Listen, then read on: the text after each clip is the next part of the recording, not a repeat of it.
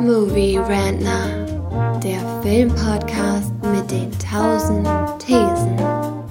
Wir haben zu allem eine Meinung, aber nie die gleiche.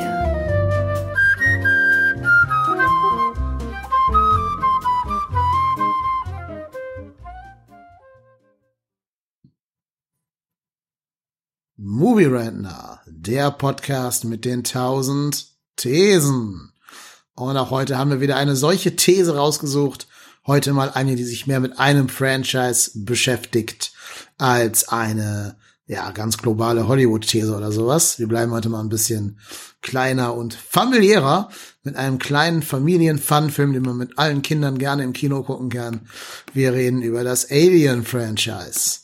Da habe ich die These in den Raum geschmissen. Ich bin nämlich der Meinung, es gibt nur einen einzigen guten Alien oder Aliens Film von den sechsen da draußen, die es gibt. Sechs, das heißt, wir beziehen uns auf die vier Alien Standalone Filme, also Alien, Aliens, Alien 3 und Alien Resurrection und auf die beiden Prequel Filme Prometheus und ähm, Covenant. Wir lassen Alien vs. Predator mal ein bisschen außen vor, weil die ja so ein bisschen mehr ihr eigenes Ding sind.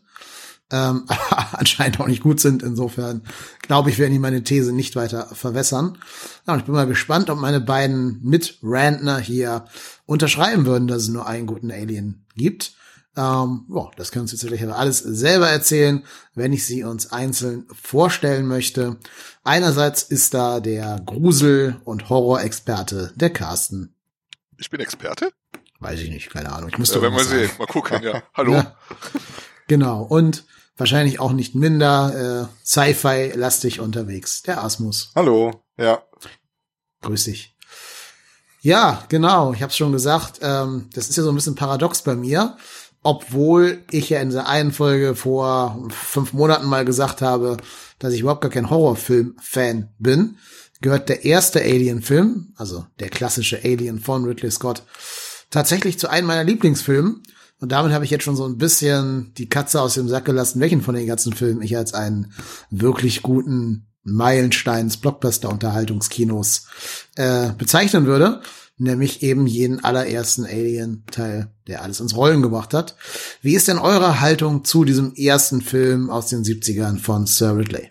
Ja, wenn ich da mal vorgreifen darf, ja. Bitte, bitte. Vielleicht sollten wir das Thema Bitte? auch eingrenzen. Welcher ist der beste Alien-Film außer der erste?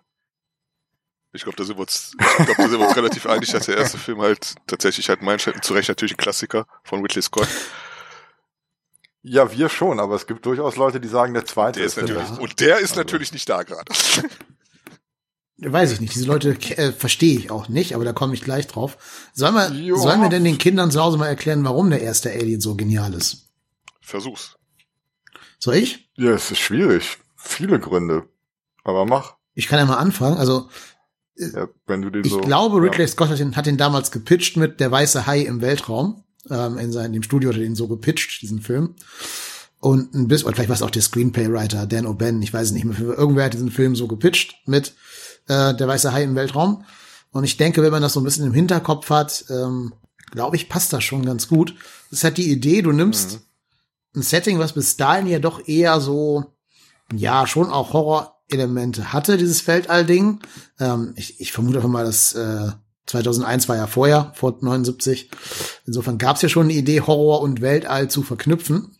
Was er aber hier halt gemacht hat, er hat das Ganze nochmal auf so eine, so eine klaustrophobischere Ebene runtergebrochen und hat da quasi so einen Haunted House Film gemacht, nur halt an Bord eines stockfinsteren ähm, Raumschiffes, wo man ja die ganze Zeit überhaupt gar nichts sieht. Also den, den Film kann man ja kaum bei Tageslicht schauen, wenn so das Licht auf dem Fernseher drauf fällt, weil dann sieht man quasi gar nichts.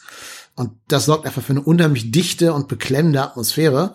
Vielleicht sogar die dichteste Atmosphäre, die Ridley Scott in seinem Gesamtwerk jemals herstellen konnte. so- Blade Runner. Ja, aber das ist ja keine Horroratmosphäre, ne? Ach so, okay. Das ist, also ich meine jetzt wirklich so in Sachen, dass du, dass du halt die Anspannung der Figuren quasi spüren kannst und dieses, dieses Horror-Ding sich auf dich äh, überträgt, ohne dass er billige Jumpscares nehmen muss. Ne? Ähm, natürlich hat auch Blade Runner eine wunderbare Worldbuilding, gar keine Frage. Ähm, hat aber zum Beispiel Alien auch. Also allein diese erste Szene, wo die Kamera so ewig lang durch die äh, na, wie heißt das Schiff? Nostromus, Nostradamus, äh, wie heißt der noch gleich? Nostromo. Nostromo, ja, Nostromo. Genau, wo die Kamera durchfährt und du siehst ja schon jede Menge einfach über dieses Schiff. Das Schiff ist ja so ein bisschen der, der heimliche Protagonist ähm, des Filmes. Und dann lernst du diese Space Trucker ja quasi kennen. Das sind ja nicht irgendwelche hoch ausgebildeten Astronauten, wie das vielleicht noch in 2001 der Fall war, sondern es sind ja echt so irgendwelche Blue-Collar-Arbeiter, die halt da sitzen, Karten klopfen und irgendwie sich so über mondäne Dinge, die halt, über die sich halt wahrscheinlich Trucker heute, wenn sie sich auf der Raststätte treffen, unterhalten würden. Und diese ganze Kombi funktioniert einfach wunderbar. Und dazu kommt ja auch noch dieses geniale Alien-Design von H.R. Geiger. Der war Schweizer, den können wir Hans-Rudi Giger nennen. HR Giga. Ja, können, können wir- HR bitte, Giga der Typ ist äh. Öst Ja, ja, ja, Österreicher. Hans-Rüdi? Genau, der Hans Rudi, ganz Ich habe genau. mir ja die ähm, Interviews mit Ridley Scott angeguckt, der sagt halt auf Englisch, genau, aber Giga ist natürlich richtig, wow. Schweizer. Der Hans Rudi. Kann ich da mal kurz einhaken, weil ich das äh, Ja, schon recht prophetisch finde, weil äh, als er gemeint hat, das ganz am Anfang hätte halt als der weiße Hai im, im Weltraum gepitcht, war er schon prophetisch, weil halt Alien ist im Grunde auch ein Unfall in dem Sinne, weil der weiße Hai hat ja auch seinen Kult daraus bezogen, dass er halt eben nicht ständig den Hai die ganze Zeit sieht, sondern dass er die ganze Zeit mit, mit der Spannung gearbeitet hat, weil die halt einfach das Ding nicht hingekriegt haben. Die haben den mechanischen Hai, der hat ja ständig versagt und der war ja ständig kaputt und sowas, wo halt Spielberg dann seine Pläne beim Haufen schmeißen musste und halt wirklich nur das Nötigste vom Hai gezeigt hat. Und letzten Endes war es bei Alien genauso. Der hat ja damals auch so ein, ähm, äh, eine, eine Person in der Bar. Also ich, ich habe ein paar, es gibt ein sehr interessantes Alien-Buch von Hans-Rüdi Giger, wo halt auch viel äh, Back-Infos drinstehen und sowas. Und die haben halt einen, einen, einen sehr langen, sehr schlanken ähm, Afroamerikaner oder Afroengländer damals in der Bar gefunden, der sich hervorragend als äh, Alien eignen sollte, mit einem Kostüm. Haben sie sich halt vorgestellt, was aber auch nicht so geklappt hat, wie sie gedacht haben. Und es kam halt keine Szene mit ihm drin vor. Und so wurde halt auch Alien mehr wie so ein, so, so, so ein Schläfer inszeniert, also halt immer an den richtigen Stellen, immer sehr, sehr äh, sporadisch und akzentuiert. Und das macht halt Alien, den ersten Alien dazu so, so ein bisschen zu einem Haunted House Horror.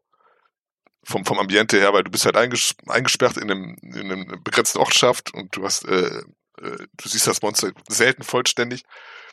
Alles speist sich mehr aus, aus so, äh, was du dir fantasieren musst. Und äh, das hat der Film natürlich zu Recht zum Klassiker gemacht.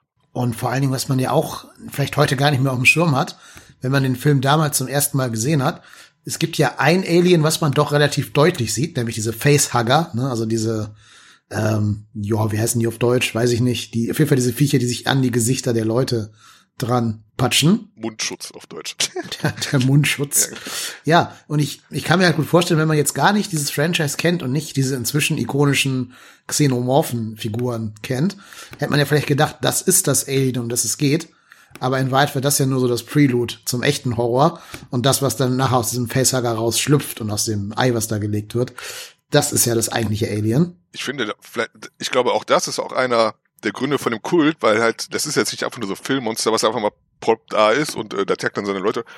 Das Alien an sich, das hat ja eine, eine eigene Natur, eine eigene Evolution. Das, das fängt dann mit diesem Ei an, das geht dann mit dem Facehugger, da pflanzt ein Wirt und dann ist ja die Queen, die Königin, die halt die Eier pflanzt und sowas. Das ist so ein kleiner Kreislauf für sich, was für Leute natürlich sehr, sehr faszinierend ist. Du hast halt dann auch mehrere Monster letzten Endes. Du hast halt diesen Facehugger, das Alien, die Queen und sowas. Und das ist ein, so, so ein kleines Universum für sich, ein mysteriöses Universum, weil es wird ja nie, okay, es wird später versucht zu erklären, wo das Alien herkommt, so, da wird halt auch ein bisschen von dem Mysterium genommen. Aber halt eben, dass dieses Monster jetzt nicht wie einfach, es, es kam aus dem Verhälter und war plötzlich da, sondern halt so, ein- so, so, so einen durchaus nachvollziehbaren Ursprung hat, fast insektoid, möchte man sagen so. Das äh, trägt euch viel zur Faszination bei. Äh, Ja, absolut. Das Ding ist ja, also der, das Alien ist ja quasi äh, eine Schlupfwespe eigentlich. Schlupfwespen machen das genauso. Die legen in lebenden Wirt ein Ei rein. Und das schlüpft dann idealerweise im Wirt und frisst den von innen auf. Und das sind ja die Aliens. Und diese Struktur, diese Gesellschaftsstruktur von denen ist ja total insektoid, wie äh, äh, hier nicht Ameisen, sondern die, die Holz fressen. Termiten, genau, total termitenmäßig ist die, die Struktur von denen, also die Gesellschaftsstruktur. Und dann ist das Ganze ja auch noch total sexuell aufgeladen. Ne? Der Facehugger vergewaltigt einen oral und dann hast du diese gewalttätige Bu Geburt und Und so. Und Alien, ne? das ist ja dieses Gefallische und alles. Genau, und der Peniskorb, der natürlich auf Gigas Design zurückgeht, ne? Weil ich bin auch, ich bin sehr großer Giga-Freund. Ich kannte seine Designs, bevor ich den Film gesehen habe und habe deswegen, irgendwie mit 14 oder so, habe ich den im Fernsehen gesehen, weil ich halt gewusst habe, ich muss diesen Film gucken. Er hat die Designs gemacht, das muss ich sehen. Und seine Designs sind ja immer voll von Penen und Vaginen, überall. So hatte er auch, lustige Anekdote, so hatte er auch das Ei designt. Das hat am Anfang nur einen Schlitz. Und so meinten sie, das geht in den katholischen Ländern nicht. Und dann hat er halt einfach diese noch einen drüber gelegt und dann gab's diese Kreuzform wie, wie eine Blume, was ja sogar noch besser Das funktioniert, finde ich. wird auch in einem Filmbuch erwähnt. Kennst du das? Da gibt's ja nur so ein Hm? Bildband von Alien mit Hans Rüdiger. Das, ja, das, das, das Buch von Giga, ja, genau, das kenne ich auch, ja.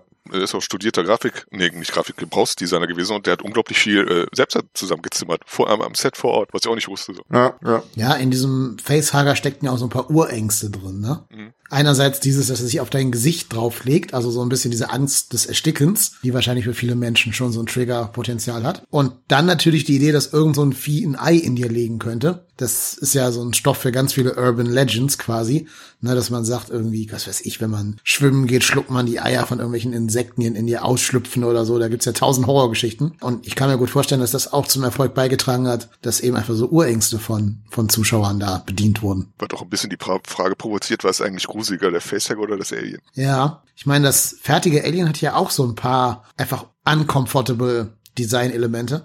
Allein, dass der halt keine Augen hat, ne? Er hat ja nur diese komischen, diesen rundum, wie nennt man das denn, Visier oder sowas. Dass du das Gefühl hast, der kann dich zwar immer irgendwie sehen, aber gleichzeitig hat er nichts, wohin du, also man sagt ja, die Augen sind die, der, die Spiegel der Seele. Und Alfred, weil der halt keine Augen hat und da alles schwarz ist, gibt ihm auch nochmal diesen Horror-Vibe. Da habe ich jetzt nie so drauf geachtet, ehrlich gesagt. Mhm. Ich finde das Design einfach ist hervorragend. Es ist halt, es sieht halt gruselig aus und creepy, aber ist trotzdem irgendwie so geschmeidig und elegant so.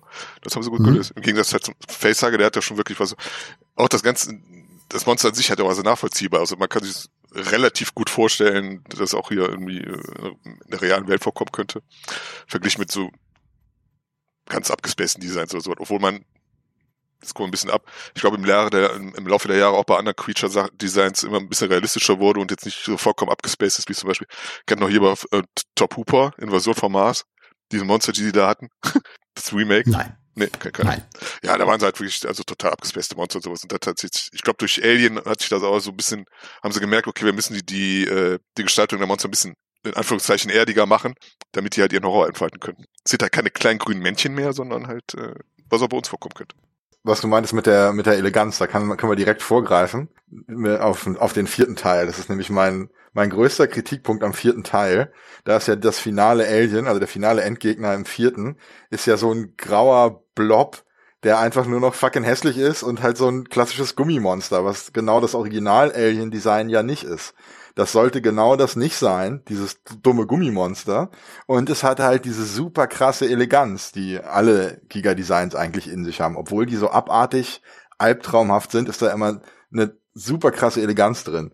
Und das ist halt alles gekickt worden im vierten Alien und ich finde das Finale dementsprechend auch ganz schlimm. Also der Film ist sowieso scheiße, aber das Finale toppt alles an Kackigkeit in Alien Wenn wir 4. uns da ein bisschen vorgreifen, also ich, ich habe den Film seit damals auch nicht mehr gesehen. Ich habe den jetzt nicht so schlecht in Erinnerung, aber ich habe das Finale auch noch relativ okay in Erinnerung, weil eben da auch zum Beispiel zum ersten Mal damit experimentiert wurde, dass das Alien halt einen, einen Schädel bekam. So, ne? Ich glaube, ich, wenn ich mich gut recht entsinne, wurde, war das so eine Metamorphose oder so eine Geburt oder so? Äh, nee, das war eine, das waren genetisch manipulierte Versionen. Die wollten, die hatten nach Alien 3 nur noch verschmolzene DNA von Ripley und einem Alien und haben dann das auseinander extrahiert. Ja, genau. Und dann hatten die einerseits eine menschliche Version, also eine, eine neue Ripley, aber mit den Skills von einem Alien. Und die hatten andererseits ein Alien, was so menschlich war. Und das war dieser graue Blob und der hatte auch Augen und eine Mimik und fand ich total scheiße. Das, es lebt ja davon, keine Mimik zu haben und kein Gesicht. Und es hatte genau das und das war einfach Ich erinnere mich nur an den Ansatz, wo er halt so einen Schädel bekam und habe ich gedacht, okay, das könnte interessant werden so. Und was er später hat, das weiß ich schon gar nicht mehr. Aber das war ein Thema für sich, der vierte Teil. Ich glaube, der greift wirklich zu sehr vor. Ja, wir können da noch mal, ich kann, vor allem das Finale können wir gerne noch mal zerpflücken. Da kommen wir nachher drauf, aber ich hätte gern so ein bisschen Chronologie hier drin. Ähm, da kommt dann mein OCD wahrscheinlich. Ähm, ja, genau, bitte. Äh, was wir noch erwähnen sollten, glaube ich, beim Erfolg des ersten Alien, ist einfach diese Hauptfigur, diese Frauenfigur. Ähm, hätte ich fast Ridley Scott gesagt, nein. Äh, Alan Ripley meine ich natürlich. Alan- Alan Alan Ripley. Ripley. Ich habe gerade überlegt, ob mir ein Film einfällt, der älter ist, der so eine Hauptfigur weiblich Die ja hätte. ursprünglich auch ein Mann sein sollte. Ne? Ja, ja. Ähm, Die, die Vögel eventuell. ja, die Vögel, aber da ist ja doch mehr so die Gejagte, ne? Also da wird doch Tippy Hedren ordentlich durch die Gegend gejagt. Der von- Anfang von Psycho, wo sie noch lebt, bevor sie gekillt wird halt. Ja, Jetzt, jetzt kommt die steile These, hat wirklich Alien angefangen mit dem Final Girl, was dann halt später von den ganzen Horrorfilmen kultiviert wurde? Äh, nein. Nee, äh, äh, Halloween ist früher. Halloween und, ist vor, bist du sicher? Also ich meine, Alien ist von 75, meine ich, oder 76 und das 79. 79. Äh, 79. Hm. Ja.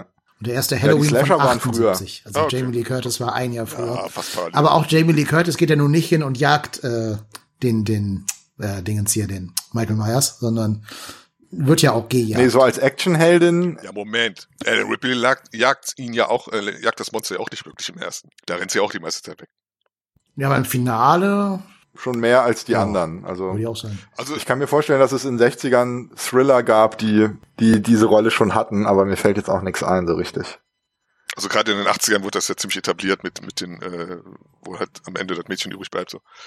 Aber es ist natürlich ein ganz anderer Ja, das sind jetzt keine Amazonen oder sowas. Das ist, das, das sind Nee. andere. Ich habe gerade mal geschaut, als erster Film, der das Final Girl Trope benutzt, wird hier auf Wikipedia äh, Mary Collingwood in dem Film The Last House on the Left definiert. Ja, das kann sein. Ah, ja. Von Wes Craven. Aus 72, von 72.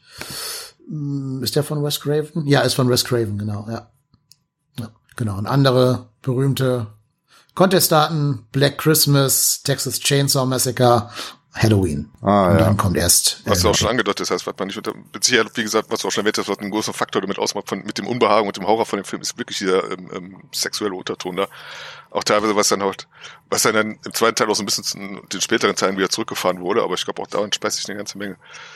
Erinnert sich Mhm. jemand an diese, zum Beispiel an diese, was, ich habe den, den ersten Alien als, als Teenie gesehen oder sowas, das man, man hat ja gar nicht so wahr, aber als ich ihn später gesehen habe, habe ich ja doch gemerkt, so, da gibt es einige Szenen, die überexplizit sind fast teilweise. Erinnert sich jemand an die Szene, wo ähm, Ian Holm, ist Ian Holm, ne, den, den, äh, Ian, Ian Ian. Holm. Ja. der den äh, Androiden da spielt, Hm. wo er, wie er da mit der mit der Zeitung ähm, Ellen erwürgen will.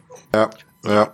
Da habe ich, da hab ich schon gesagt, okay, Das ist auch wieder orale Vergewaltigung. Das ist ein Pornomagazin, was er, was er zusammenrollt. Und da hängen auch so das war noch ein Pornobildchen. Pornomagazin, das weiß ich gar nicht mehr. Ich weiß nur, die, die, die Szene an sich habe ich gesehen und ich, Das, das ist anscheinend die Entspannungsecke oder so. Da hängt auch so ein Glockenspiel und an der Wand sind auch ein paar Pin-Ups. Und ähm, das ist ein Pornomagazin, was er dann zusammenrollt und damit versucht Ripley zu ersticken, indem er das in den Mund stopft. aber das war auch zum Beispiel so, Ja, wie gesagt, das ist alles total sexuell aufgeladen. Auch wie, ähm, wie Lambert stirbt, die Navigatorin. Die wird von unten her von dem Alien aufgeschlitzt. Und es gibt so eine Sequenz, wie der, der Schwanz vom Alien zwischen ihren Beinen so hochfährt und dann schneidet es weg. Und danach siehst du dann halt nur noch, wie sie zerfetzt da ja, rumhängt. die Alien-Geburtsszene, wie er dann da, okay, da kann man jetzt natürlich auch ein bisschen, da muss man ein bisschen deuten so, aber halt, halt die Form und sowas und wie das dann hervorsticht und sowas, das ist natürlich, es ist nicht super explizit äh, zweideutig, aber es ist schon, allein die Szene war schon sehr überraschend damals. Da gibt's auch diese, da gibt's auch diese Videos von Leuten, die die erste Szene zum ersten Mal sehen und die sich wirklich erschrecken und sowas und äh, Ja, das ist ja auch, äh, ist ja auch legendär, die, die äh, Szene, wo das, äh, der Chestburster, also wo er auf seinem Oberkörper rausbricht, die haben den Schauspielern nicht hundertprozentig gesagt, was Ja, ja, passieren wird. Und wie dann die Schauspielerin von Lambert kriegt halt Blut ins Gesicht und ist wirklich angeekelt und schreckt so zurück, fällt- weil sie nicht wusste, dass sie eine Ladung Blut in die Fresse die kriegen fällt auch noch, die fällt auch noch Szene. vom Bänkchen. Da kannst du aussehen, wenn die dann, wenn man genau darauf achtet, die fällt von so einem Bank runter und sowas, hat sich was getan und so. Aber es sind halt so, zum Beispiel gerade die Chessbilder, allein, des, allein deswegen ist mir der Film auch so gut in Erinnerung, weil das war auch so eine, so eine Szene. Ich meine, wir hatten damals ja nichts. Also in Sachen Horrorfilm und sowas. Und Ja. das war wirklich so eine der, damals in meinem Teenie-Alter, als ich ihn gesehen habe, eine der ähm, grausamsten Szenen, die ich bevor, bevor jemals gesehen habe. Davor. Wie er halt aus dem, aus dem, aus dem Bauch rauskommt und so und äh, einerseits originell, andererseits blutig und es hat auf jeden Fall einen Effekt gehabt, sowas. Und da habe ich gemerkt, okay, äh, der Film, der macht keine Gefangenen so. Ja, ich, ich kannte ja tatsächlich zuerst Spaceballs, bevor ich jemals Alien gesehen habe. Ja, gut, dann kanntest du den Ja, ja ich kannte schon die Idee, Das dass aus John Hurt irgendwas rausgebrochen kommt, habe aber den Kontext überhaupt nie verstanden. Ich dachte einfach nur, kommt dann so ein witziges tanzendes Alien daraus, ja schön. Ja, das wäre mal interessant. Habt ihr, habt ihr die Filme in Reihenfolge gesehen? Äh, ich müsste sie in Reihenfolge gesehen. Ich habe zumindest den ersten zuerst gesehen, dann den zweiten. Und dann habe ich aber, glaube ich, erst Covenant und Prometheus gesehen, Und dann den dritten? ähm, bevor ich dann noch mal drei und vier geschaut habe. Ich habe halt eins und zwei im Fernsehen gesehen irgendwann.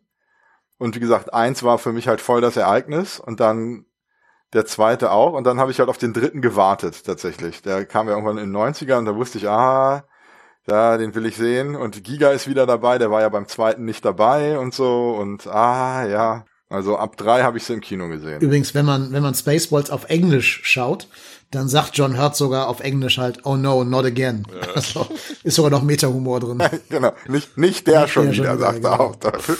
Ja. ja, Hello My Darling singt er dann. Wir haben es, glaube ich, ausreichend dargelegt, warum der Erste seinen Platz in den äh, Annalen des Kinos verdient hat. Wir können ruhig noch weitermachen. Also wir sind ja auch gerade bei, was ihr meintet, mit den Truckerfahrern und so. Das ist ja, seit Star Wars gab es dieses benutzte Universum und genau das dreckige Universum ist das, was auch in Alien vorkommt. Eben genau das, das Gegenteil von 2001, wo alles super clean ist. Und das hat Alien halt noch mal, noch mal dreckiger gemacht, so wie das Raumschiff innen teilweise ist mit dem Wasser, das da runtertropft und alles ist total versüfft und die Maschinen, der Maschinenraum, wo nur Dampf und Fett und Öl ist die ganze Zeit. Also ähm, wir könnten noch sehr lange weitermachen. Wir uns auch da übrigens, wenn wir weitermachen sollen, über die äh, die Litizima unterhalten. Kennt ihr ja die? Welche? Da eine sehr verstörende Delete-Ziehen, also wirklich verstörend, die kann man auf YouTube sich ansehen. Die wurde halt rausgeschnitten, zum, weil die zum Ende hinkommt und die, sie meinten, die wird halt der, der Die mit den Kokons? Ja, genau, wo der da, äh, wo einer von den von den äh, Raumfahrern da in so einem Kokon ein, und, äh, eingesponnen ist. Und ähm, Ripley, ich hoffe, die fackelt den ab. Und das ist eine wirklich sehr verstörende Szene. Ja. Also das, äh, das ist ja quasi, die kommt ja, die Szene kommt ja quasi in Aliens dann vor, die in, im ersten dann nicht war. Dafür gibt's die in Aliens dann. Es war eine sehr bedrückende Szene auch. Ähm, ja. ja, fand ich immer schade, dass die nicht drin ist, die Szene. Ich kannte auch die Designs von Giga. Und äh, ja. Aber es kommt ja eh alles, das kann man ja in diesem Buch sehr gut ablesen, dass die Hälfte von dem, was sie geplant haben, kam gar nicht im Film vor. Und alle möglichen Sachen waren super glückliche Entscheidungen. Weil zum Beispiel, wie das Alien-Raumschiff aussieht, dass das dieses Knochending ist, was Giga designt hat das wurde eigentlich gegen alle ja, Willen ja. der Produzenten durchgesetzt, dass das nicht aussieht wie ein ganz normales Raumschiff, sondern wie so ein crazy Ding. Weil die gesagt haben, die Zuschauer erkennen gar nicht, dass das ein Raumschiff sein soll. Die denken, das wäre Teil der Landschaft. Das muss aussehen mit Flügeln und so.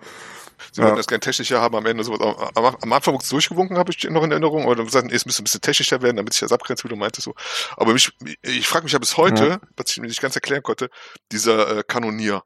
Ob der damals einfach so als Deko-Element ja. reingeplatziert wurde, äh, platziert wurde, weil Giga den auch schon mal gemalt hatte? Oder hatte der, hatten die sich damals für den schon eine Funktion ausgedacht? Oder einen Grund, ich, warum? Ich weiß es nicht. Die haben den schon immer den, die haben den schon immer den Navigator genannt, glaube ich, oder den Piloten oder so.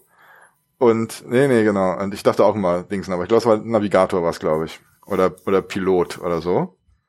Aber ich weiß nicht, ob die da, also ich glaube jedenfalls nicht, dass das gedacht war, als das ist ein Raumanzug und da sind diese komischen Typen aus Prometheus drin. Das glaube ich auf jeden nee, Fall nee, nicht. dass man, dass man damals einfach gesagt hat, okay, wir haben jetzt dieses schöne Design von Hans Rode Giga in dem Buch. Necronomicon hieß das, glaube ich, ne? Woraus sich inspirieren, inspirieren ließen.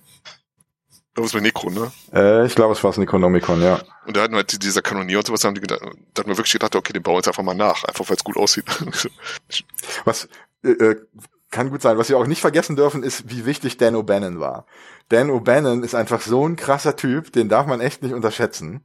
Und was man auch erwähnen muss, ist, dass ja für Alien quasi die komplette Crew von Jodorowskis Dune wieder zusammenkam. Die Hälfte von denen kannten sich ja schon von Jodorowskis Dune-Projekt, was da nicht äh, nichts geworden ist. Aber die haben sich alle schon mal gesehen gehabt. Also Dan O'Bannon kannte Möbius, der hat die Designs für die, für die Anzüge gemacht und er kannte Giga, weil der die Designs da machen sollte und so. Also das war schon so eine Verbandelung von Leuten, die sich schon kannten. War ja damals alles schon Koryphäen, ne? von daher. War nur eine Frage der Zeit, bis sie zusammentreffen ja. für so ein großes Projekt. Gut. Ich möchte übrigens mal hinzufügen, ja. es gibt ja auch dieses Spiel Alien Isolation und da gibt's halt die Szene, wo man auch äh, in das Raumschiff reingeht und halt auch da den äh, Navigator dann äh, auch im Spiel äh, antrifft. Uh, das habe ich noch nicht so weit gespielt. Geil. Das ist ein Gänsehautmoment, auf jeden Fall. Ja, nice. Ja, ansonsten kann man doch, wenn man schon hier gerade am Loben sind, noch ein bisschen die Kamera loben. War zum Beispiel Ridley Scotts absolute Absicht, dass man niemals die Figur als Ganzes sieht, den Xenomorphen, sondern immer nur mal den Kopf, mal eine Hand, mal so ein Vorbeihuschen irgendwie. Man sollte aber nie den kompletten, ja, ganzen, ganzen Körper sehen. Einerseits, damit man eben nicht erkennt, dass es ein Typ in einem, in einem Gummianzug ist. Andererseits eben auch, um diesen, dieses Mystery aufrechtzuerhalten, dass du gar nicht so ganz genau so ein ja, so ein, so ein, so ein Griff, auf diese Griffigkeit dieser Figur kriegst, sondern sie immer so ein bisschen, ne, in, im Mysterium versteckt bleibt. Und das hat eben wie der Weiße Hai, haben wir gerade ja schon erwähnt, dem Ganzen, glaube ich, sehr gut getan. Absolut, ist auch die absolut beste Entscheidung gewesen und wieder was, was bei Alien 4 komplett umgeschmissen wurde. In 2 in zwei und 3 sieht man die zwar auch manchmal so ein bisschen, die Aliens, aber nicht so krass wie in 4. Ja, da würde ich jetzt gleich bei Alien 2 was zu sagen, also bei Aliens was zu sagen. Jo, Aliens. Aliens, genau. Nicht mehr von Ridley Scott, sondern von einem gewissen James Cameron. Habt ihr vielleicht schon mal irgendwo gehört? Und nicht mehr mit Giga. Mhm. Ich meinst, wir schaffen es, diesen, diesen Podcast zu machen, ohne einen gewissen Film von ihm zu erwähnen, den wir in jedem Podcast erwähnen? Nicht mit mir. Wird schwer, ne? Weil, wenn man ehrlich ist, ist ja Aliens quasi die Blaupause für eben jeden Film, also für, ich sag's jetzt einfach für Terminator 2. Ähm, die entwickeln ja schon sehr Wo sich große auch wieder die halbe Entwicklung. Crew schon kannte dann, Ja. ne? Das ist halt, das ist, es ist eben immer so ensemblemäßig alles. Ich sag's euch, wie es ist. Äh, Bei Terminator 2 funktioniert das ja alles. Mir gefällt dieser Shift in Genre einfach nicht, den, den Cameron mit diesem Franchise gemacht hat im zweiten Teil.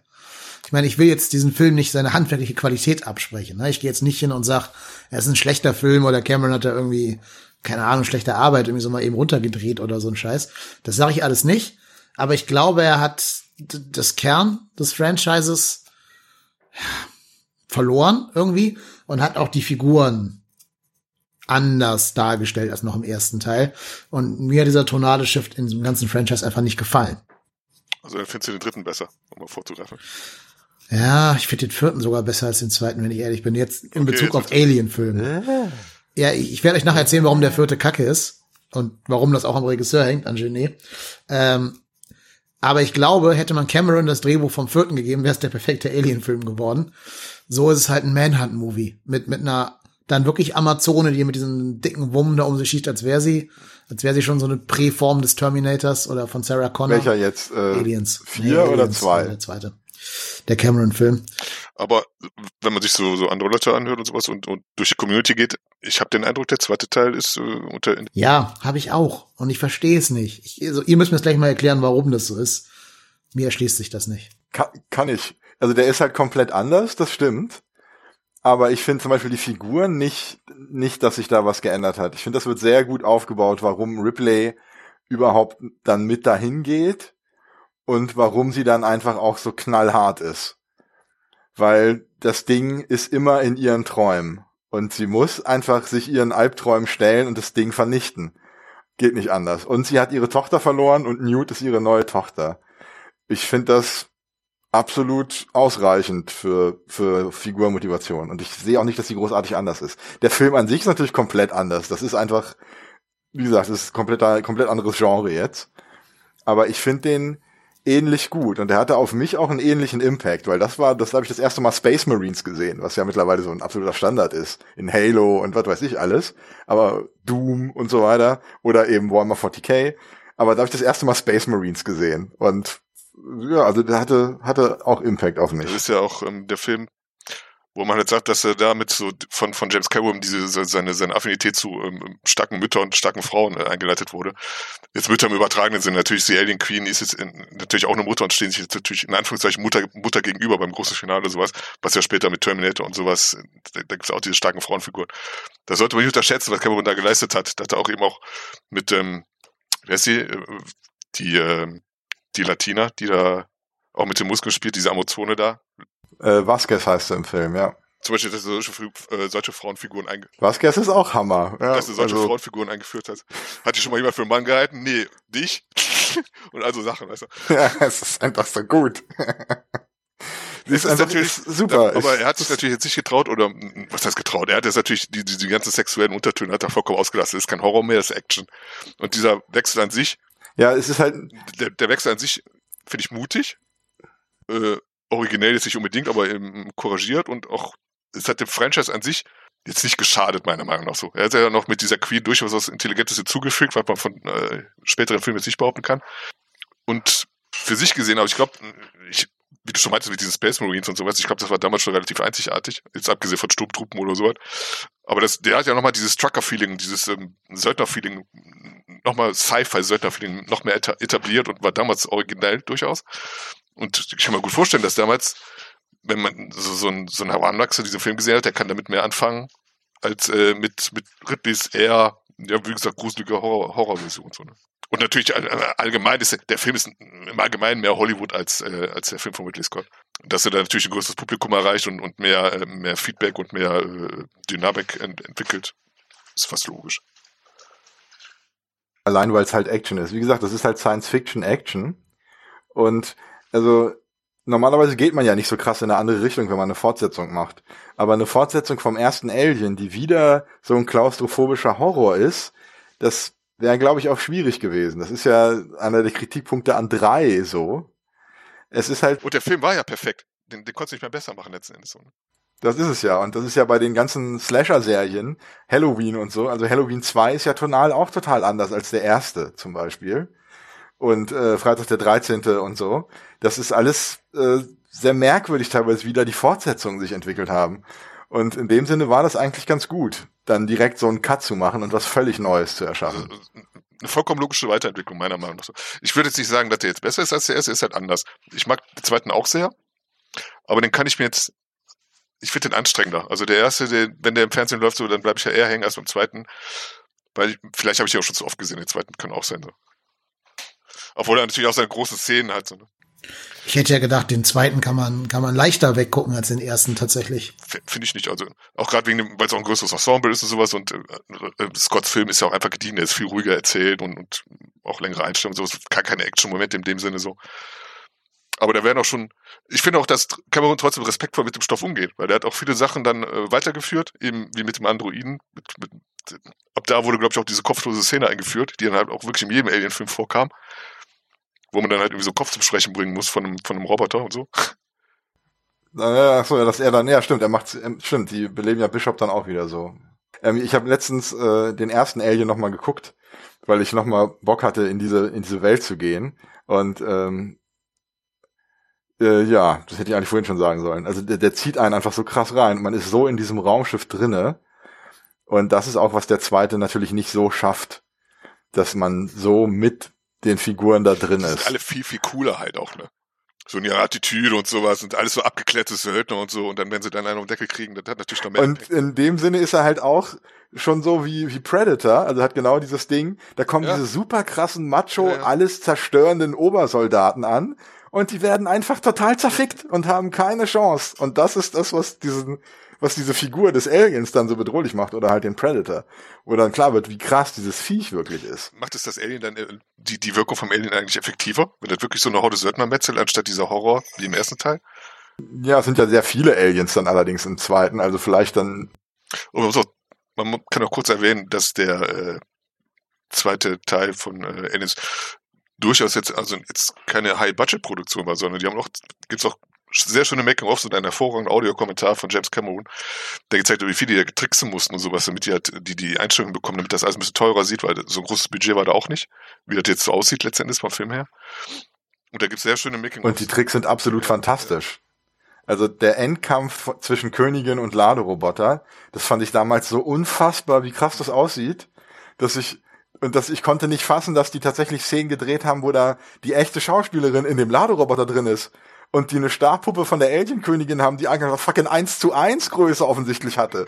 Ich fand ich unfassbar, dass die das wirklich gebaut haben. So einen relativ, relativ bekannten Ausschnitt aus ähm, von dem, von dem äh, Studio LMN, wie die damals mit Mülltüten halt probiert haben, die, äh, also die Vorproduktionsphase von, von der Alien Queen mit Mülltüten auf dem Parkplatz nachgebaut haben, um zu sehen, wie kann man die animieren mit Stöcken und sowas. Und die Alien Queen ist im Grunde ein Muppet. und trotzdem immer noch vollkommen überzeugt. So. Ja. Übrigens, der erste hat ein Budget von 8 Millionen. Da lacht man dich heute auch drüber aus, wahrscheinlich. Ja. Wenn jemand sagt, ich will mit 8 Millionen Welt, weltweit einen Blockbuster-Film machen. Dafür kriegst du heute nicht mal die Kreatur für. Ja, ja, richtig, genau. Ja, das einzig Doofe am, am zweiten ist, dass sie komplett Giga übergangen haben.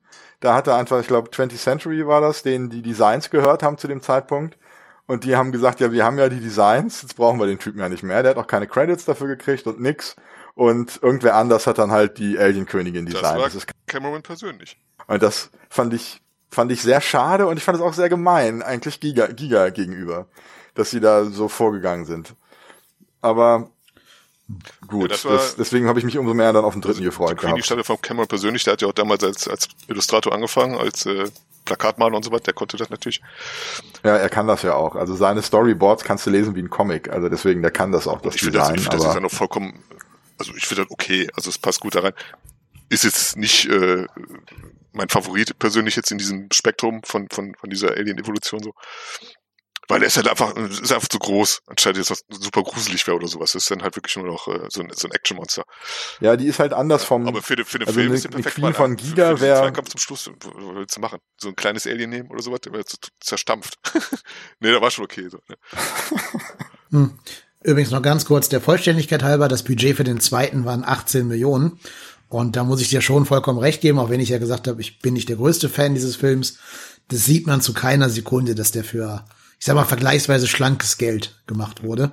Ist ja nicht nur ein Sci-Fi-Film, sondern auch ein Sci-Fi-Kriegsfilm. Ähm, die Tagline ist ja sogar This Time It's War. Also insofern, das ist schon eine Kunst, glaube ich. die, war die Tagline nicht so Bitch is back? Ich glaube, das ist nicht die offizielle, oder? Glaube ich auch nicht. Das ist, glaube ich, nicht die offizielle Tagline.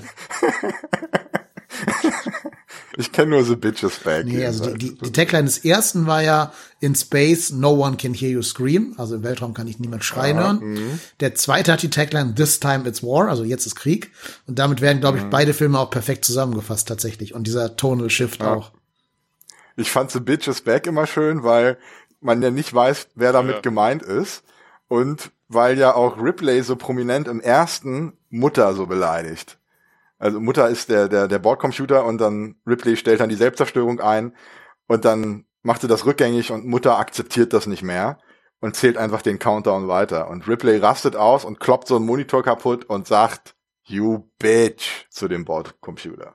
Und im zweiten ist natürlich die Alien Queen, die Bitch. Da sagt sie dann nämlich, als die Alien Queen Newt angreift, get away from her, you bitch. Ja, über Newt könnten wir eh mal reden an dieser Stelle, ne? Ähm, das ist nämlich das, was ich so schade finde, wenn man das Franchise mal als Ganzes betrachtet. Ich, ja, Also drei entwertet zwei ja auch noch mal ein bisschen mehr, in dem, was sie an den ersten zehn Ja. Minuten mit Newt machen, ne, und mit Bishop. Was ich nicht nachvollziehen Ja. kann. Ich meine, was, warum erwertet er den zweiten, wenn der dritte Teil ein Film für sich ist? Weil Newt stirbt am Anfang. Das ist ja schon ein zusammenhängendes Franchise. Und du weißt halt, alles, was, was sie, also Ripley in Teil 2 macht, ist im Endeffekt egal, weil die den Aufprall eh nicht überleben wird. Und das nimmt dem Film Ja. übel, weil er seine eigene Geschichte erzählen will, anstatt wann es auf. Das ist nämlich dem Film nicht übel, das ist nämlich dem Franchise übel. ich fand das nie schlimm, hat mich wirklich original nie gejuckt beim, beim dritten. Das war das, was, was mir quasi am egalsten war. Das war natürlich schade, weil ich mochte die Figuren und vor allem auch hier, äh, Michael Bean ist das ja, glaube ich, ne, der Dingsen. Ich fand das immer schade, dass die Figuren nicht da sind. Ich mochte Bishop auch sehr. Aber, ey, so ist es halt. Die sind beim Absturz gestorben. Fertig. Ich hab das glaube Akzeptiert. ich gegangen. Also wenn du wirklich jetzt mit Newt weitergemacht hättest, in, in dem dritten Teil, der so düster mit, nur mit Männern auf einem äh, Gefängnisplaneten, also das würde ich gar nicht weiterdenken. Das ist, wir müssen noch kurz noch noch noch kurz beim zweiten kurz bleiben, weil wir müssen noch unterscheiden zwischen zwischen äh, Kinoschnitt und und Directors Cut, weil im Directors Cut gibt es einen Prolog, nämlich wie die Familie von Newt losfährt, um das Raumschiff zu erkunden, das abgestürzte aus dem ersten, das da noch liegt auf dem Planeten. Und wie sie dann halt einen Facehugger an dem Gesicht von der vom Vatern haben. Und so wird Newt eigentlich am Anfang des Films eingeführt. Das, deswegen kann man den Director's Cut auch ganz gut gucken. Ansonsten gibt's da ein paar Action-Szenen, die man nicht unbedingt braucht. Aber dieser Prolog ist wirklich gut und gibt noch mal mehr Stoff, macht auch noch mal klar, was Burke für ein Typ ist, weil es gibt zwischendurch gibt's eine Konfrontation dann. Burke ist der Typ von der Company, der organisiert hat, dass der Planet besiedelt wird und der auch die Rettungsaktion, wie die da mit den Marines da hinreisen, organisiert hat. Und Burke war derjenige, der die Kolonisten losgeschickt hat, um das Raumschiff zu erkunden, nachdem Alien, äh, nachdem Ripley den Bericht abgeliefert hat, dass da fucking Alien-Technologie drin ist und die da fucking nicht hingehen sollen. Moment mal, Moment mal. Ähm, Action-Szenen, die man nicht braucht.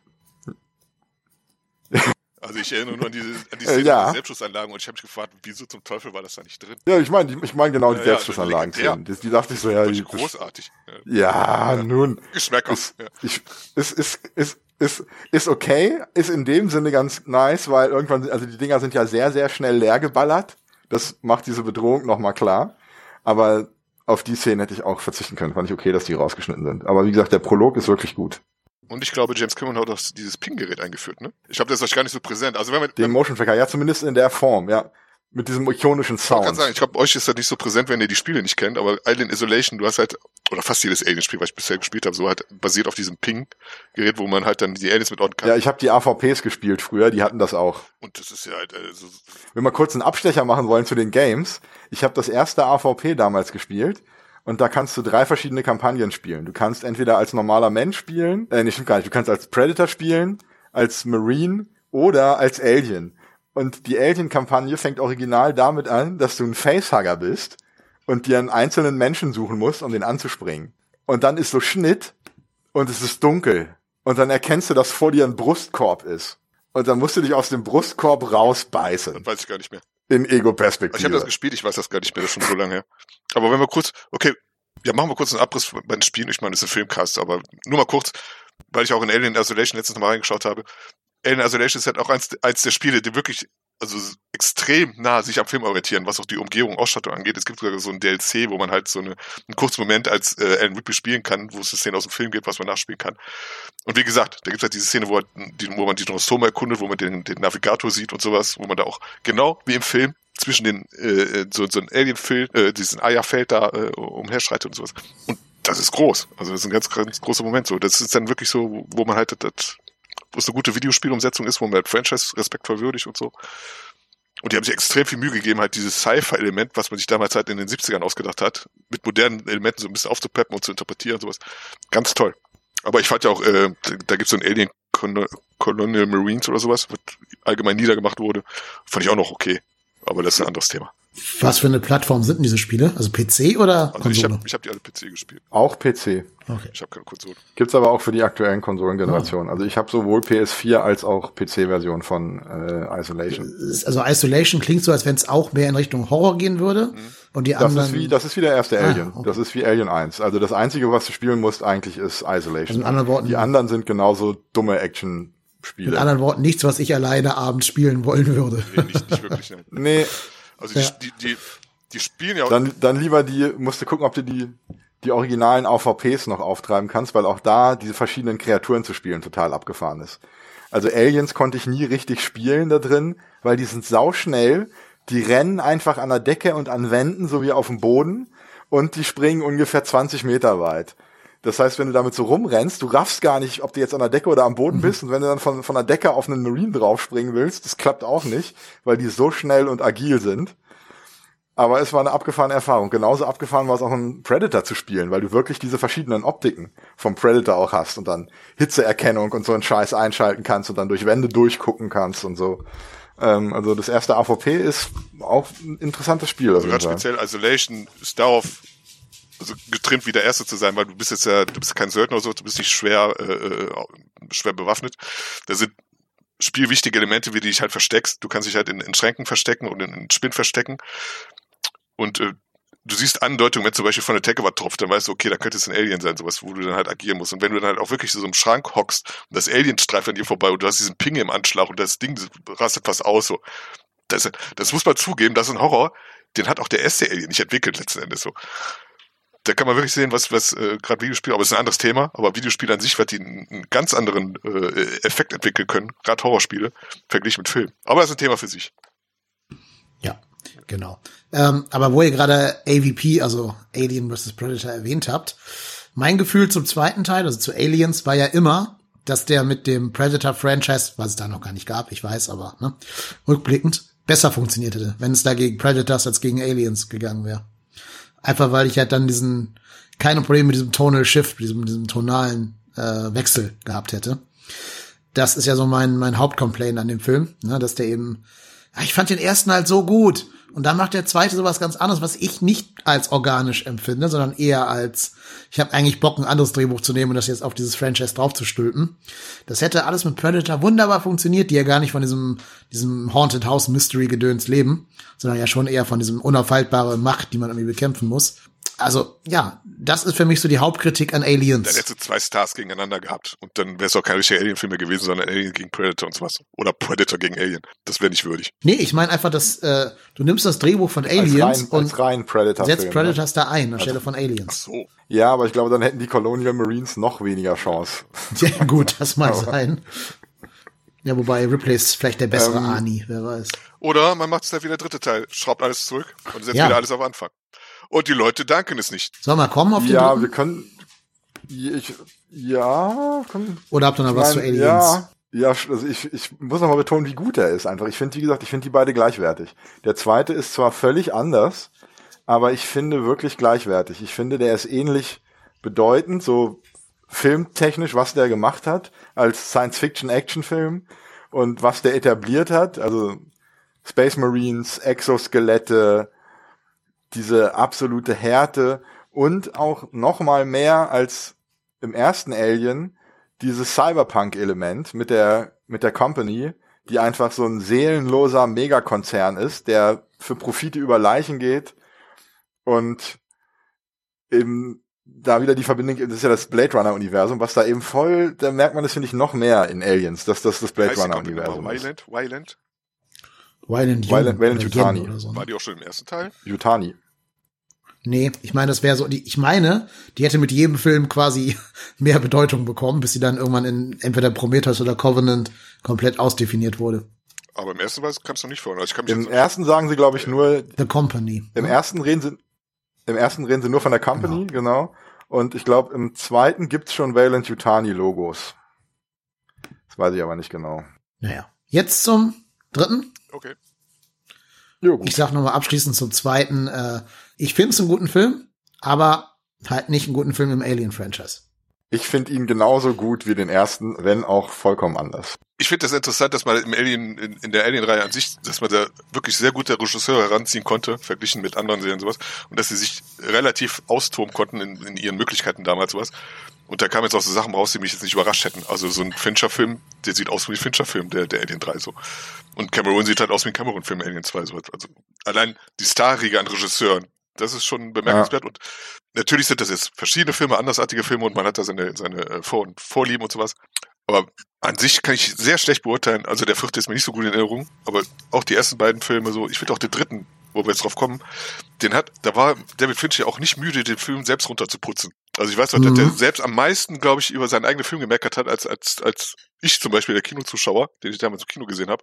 Und ich fand den Ja, voll das war ja auch produktionsmäßig ein, ein Chaos, Ja, ja. eine totale Katastrophe. Also wahrscheinlich hasst er das deswegen so, weil das einfach nicht der Film ist, den er machen wollte, aber wahrscheinlich, ich schätze mal, er eigentlich wollte er ja überhaupt gar nicht so einen Film machen. Ja, man darf ja auch nicht vergessen, an welchem Punkt seiner Karriere Fincher damals war. Ne? Ja, deswegen, Das war ja also, sein erster Spielfilm, glaube ich. Ne? Davor Ja. waren doch nur Musikvideos. Ja, genau. Vielleicht hätte er den, sagen wir mal jetzt zehn Jahre später, wenn er so ein bisschen etablierter in Hollywood wäre, auch ein bisschen mehr nach seinen Ideen durchdrücken können.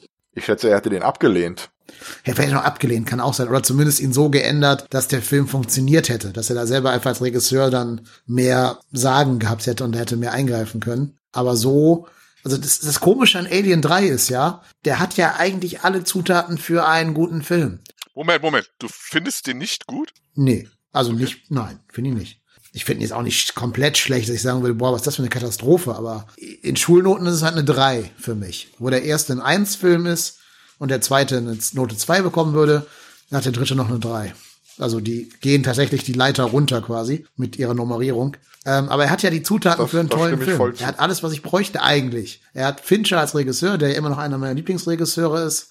Klar, Sigourney Weaver kommt wieder als Ripley. Du hast mit Charles Dance einen der charismatischsten Bösewichte, gerade in späteren Jahren. Du hast Walter Hill als, als Screenplay-Schreiber. Da ist schon viel drin.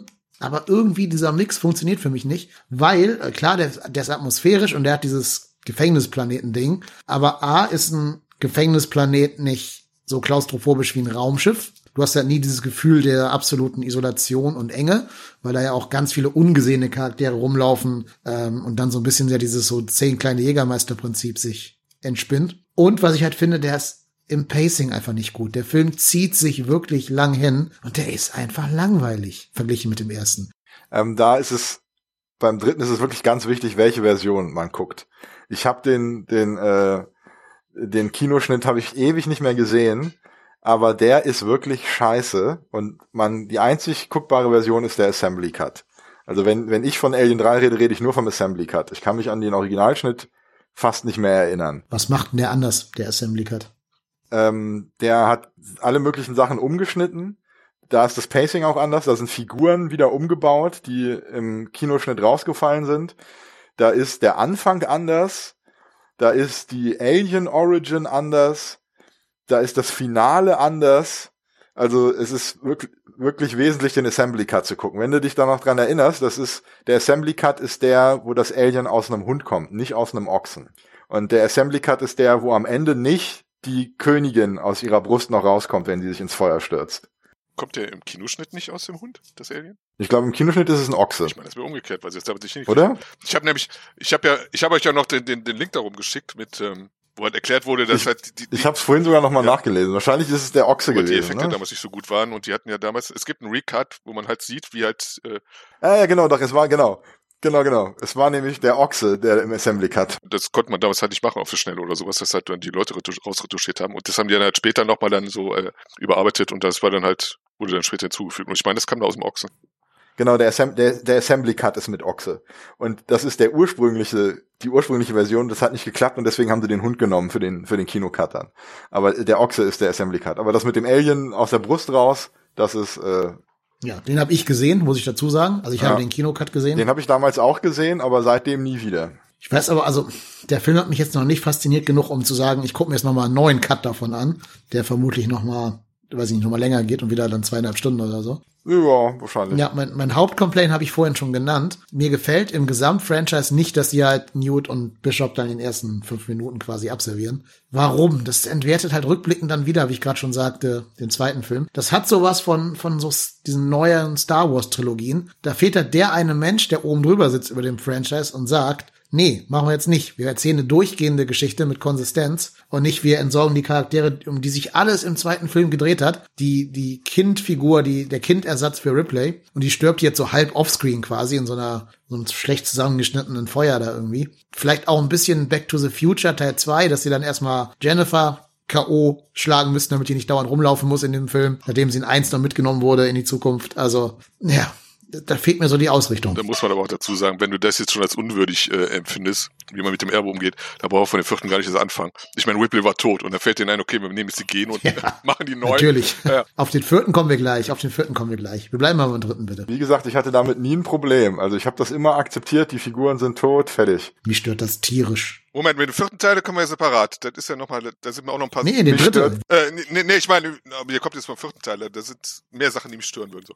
Beim dritten, Nee, wir wir reden vom dritten. Wir reden vom Tod von Newt und Machen wir, Bishop. machen wir später. aber bei, beim vierten wird es ja noch krasser für meine Film. Wo der, wo der, da wird aus Alien Super Ripley und sowas und da denke ich, also das fand ich wirklich scheiße damals. Aber das ist wie gesagt der vierte Teil. Nee, nee, genau. Also ich hatte, wie gesagt, nie ein Problem damit. Ich habe aber auch generell mit sowas kein Problem. Wenn die halt irgendwie, was du meintest, das entwertet den vorherigen Film, das ist mir immer relativ egal, wenn Fortsetzungen irgendwie dummes Zeug machen. Die existieren dann für mich einfach nicht. Also Prometheus ist für mich nicht Kanon, ganz einfach. Und deswegen, also ich habe mit sowas kein Problem. Aber ich war damals schon totaler Giga-Fanboy. Ich habe auch sein Alien 3 Buch und so und das Design, was er gemacht hat für Alien 3, ist so Hammer. Allein deswegen liebe ich das volles Brett. Das ist auch ein bisschen doof, weil die haben am Ende dann CGI benutzt für die letzten Sequenzen. Das ist auch im Assembly Cut besser, aber es ist immer noch schlechtes CGI. Aber es gibt auch Sequenzen mit einer Stabpuppe und die sieht wieder fantastisch aus. Und das Geile ist, Giga hat diesmal das Alien noch sexueller gemacht, weil es hat Lippen. Und dadurch hat es halt so einen Sexmund einfach. Und es ist halt noch eleganter, weil es kommt aus einem Hund raus. Das ist also im Jargon wird es das Bambi-Alien genannt. Es ist halt noch eleganter als das große Alien. Und da im dritten wurde auch das erste Mal etabliert, das Ding nimmt immer die Form des Wirtes an. Also wenn das aus dem Hund rauskommt, dann ist das ein vierbeiniges Viech, wenn es aus dem Mensch kommt, ist es ein Zweibeiner und so weiter. Und ja, wie gesagt, die Giga-Designs fand ich absolut killer und ich fand es auch sehr schön, dass Giga wieder dabei war. Dass sie das äh, dann rückgängig, also quasi sich entschuldigt haben, mehr oder weniger, und gesagt haben, hier, mach es wieder. Also was mir persönlich am dritten Set am besten gefallen hat, als ich ihn damals im Kino gesehen habe, war halt der Umstand, dass man das Alien jetzt mal vernünftig sieht. Damals waren die CGIs, wie du jetzt erwähnt hast, die waren ja noch in so, so in Probeläufen, sag ich mal. Die, CGI die CGI-Qualität war wirklich nicht so gut, aber sie haben, waren ambitioniert und ich fand auch zum Beispiel diese Rennerei, man sieht das Alien zuerst mal rennen und sowas und halt in, in, in ganzer Pracht äh, äh, animiert und sowas.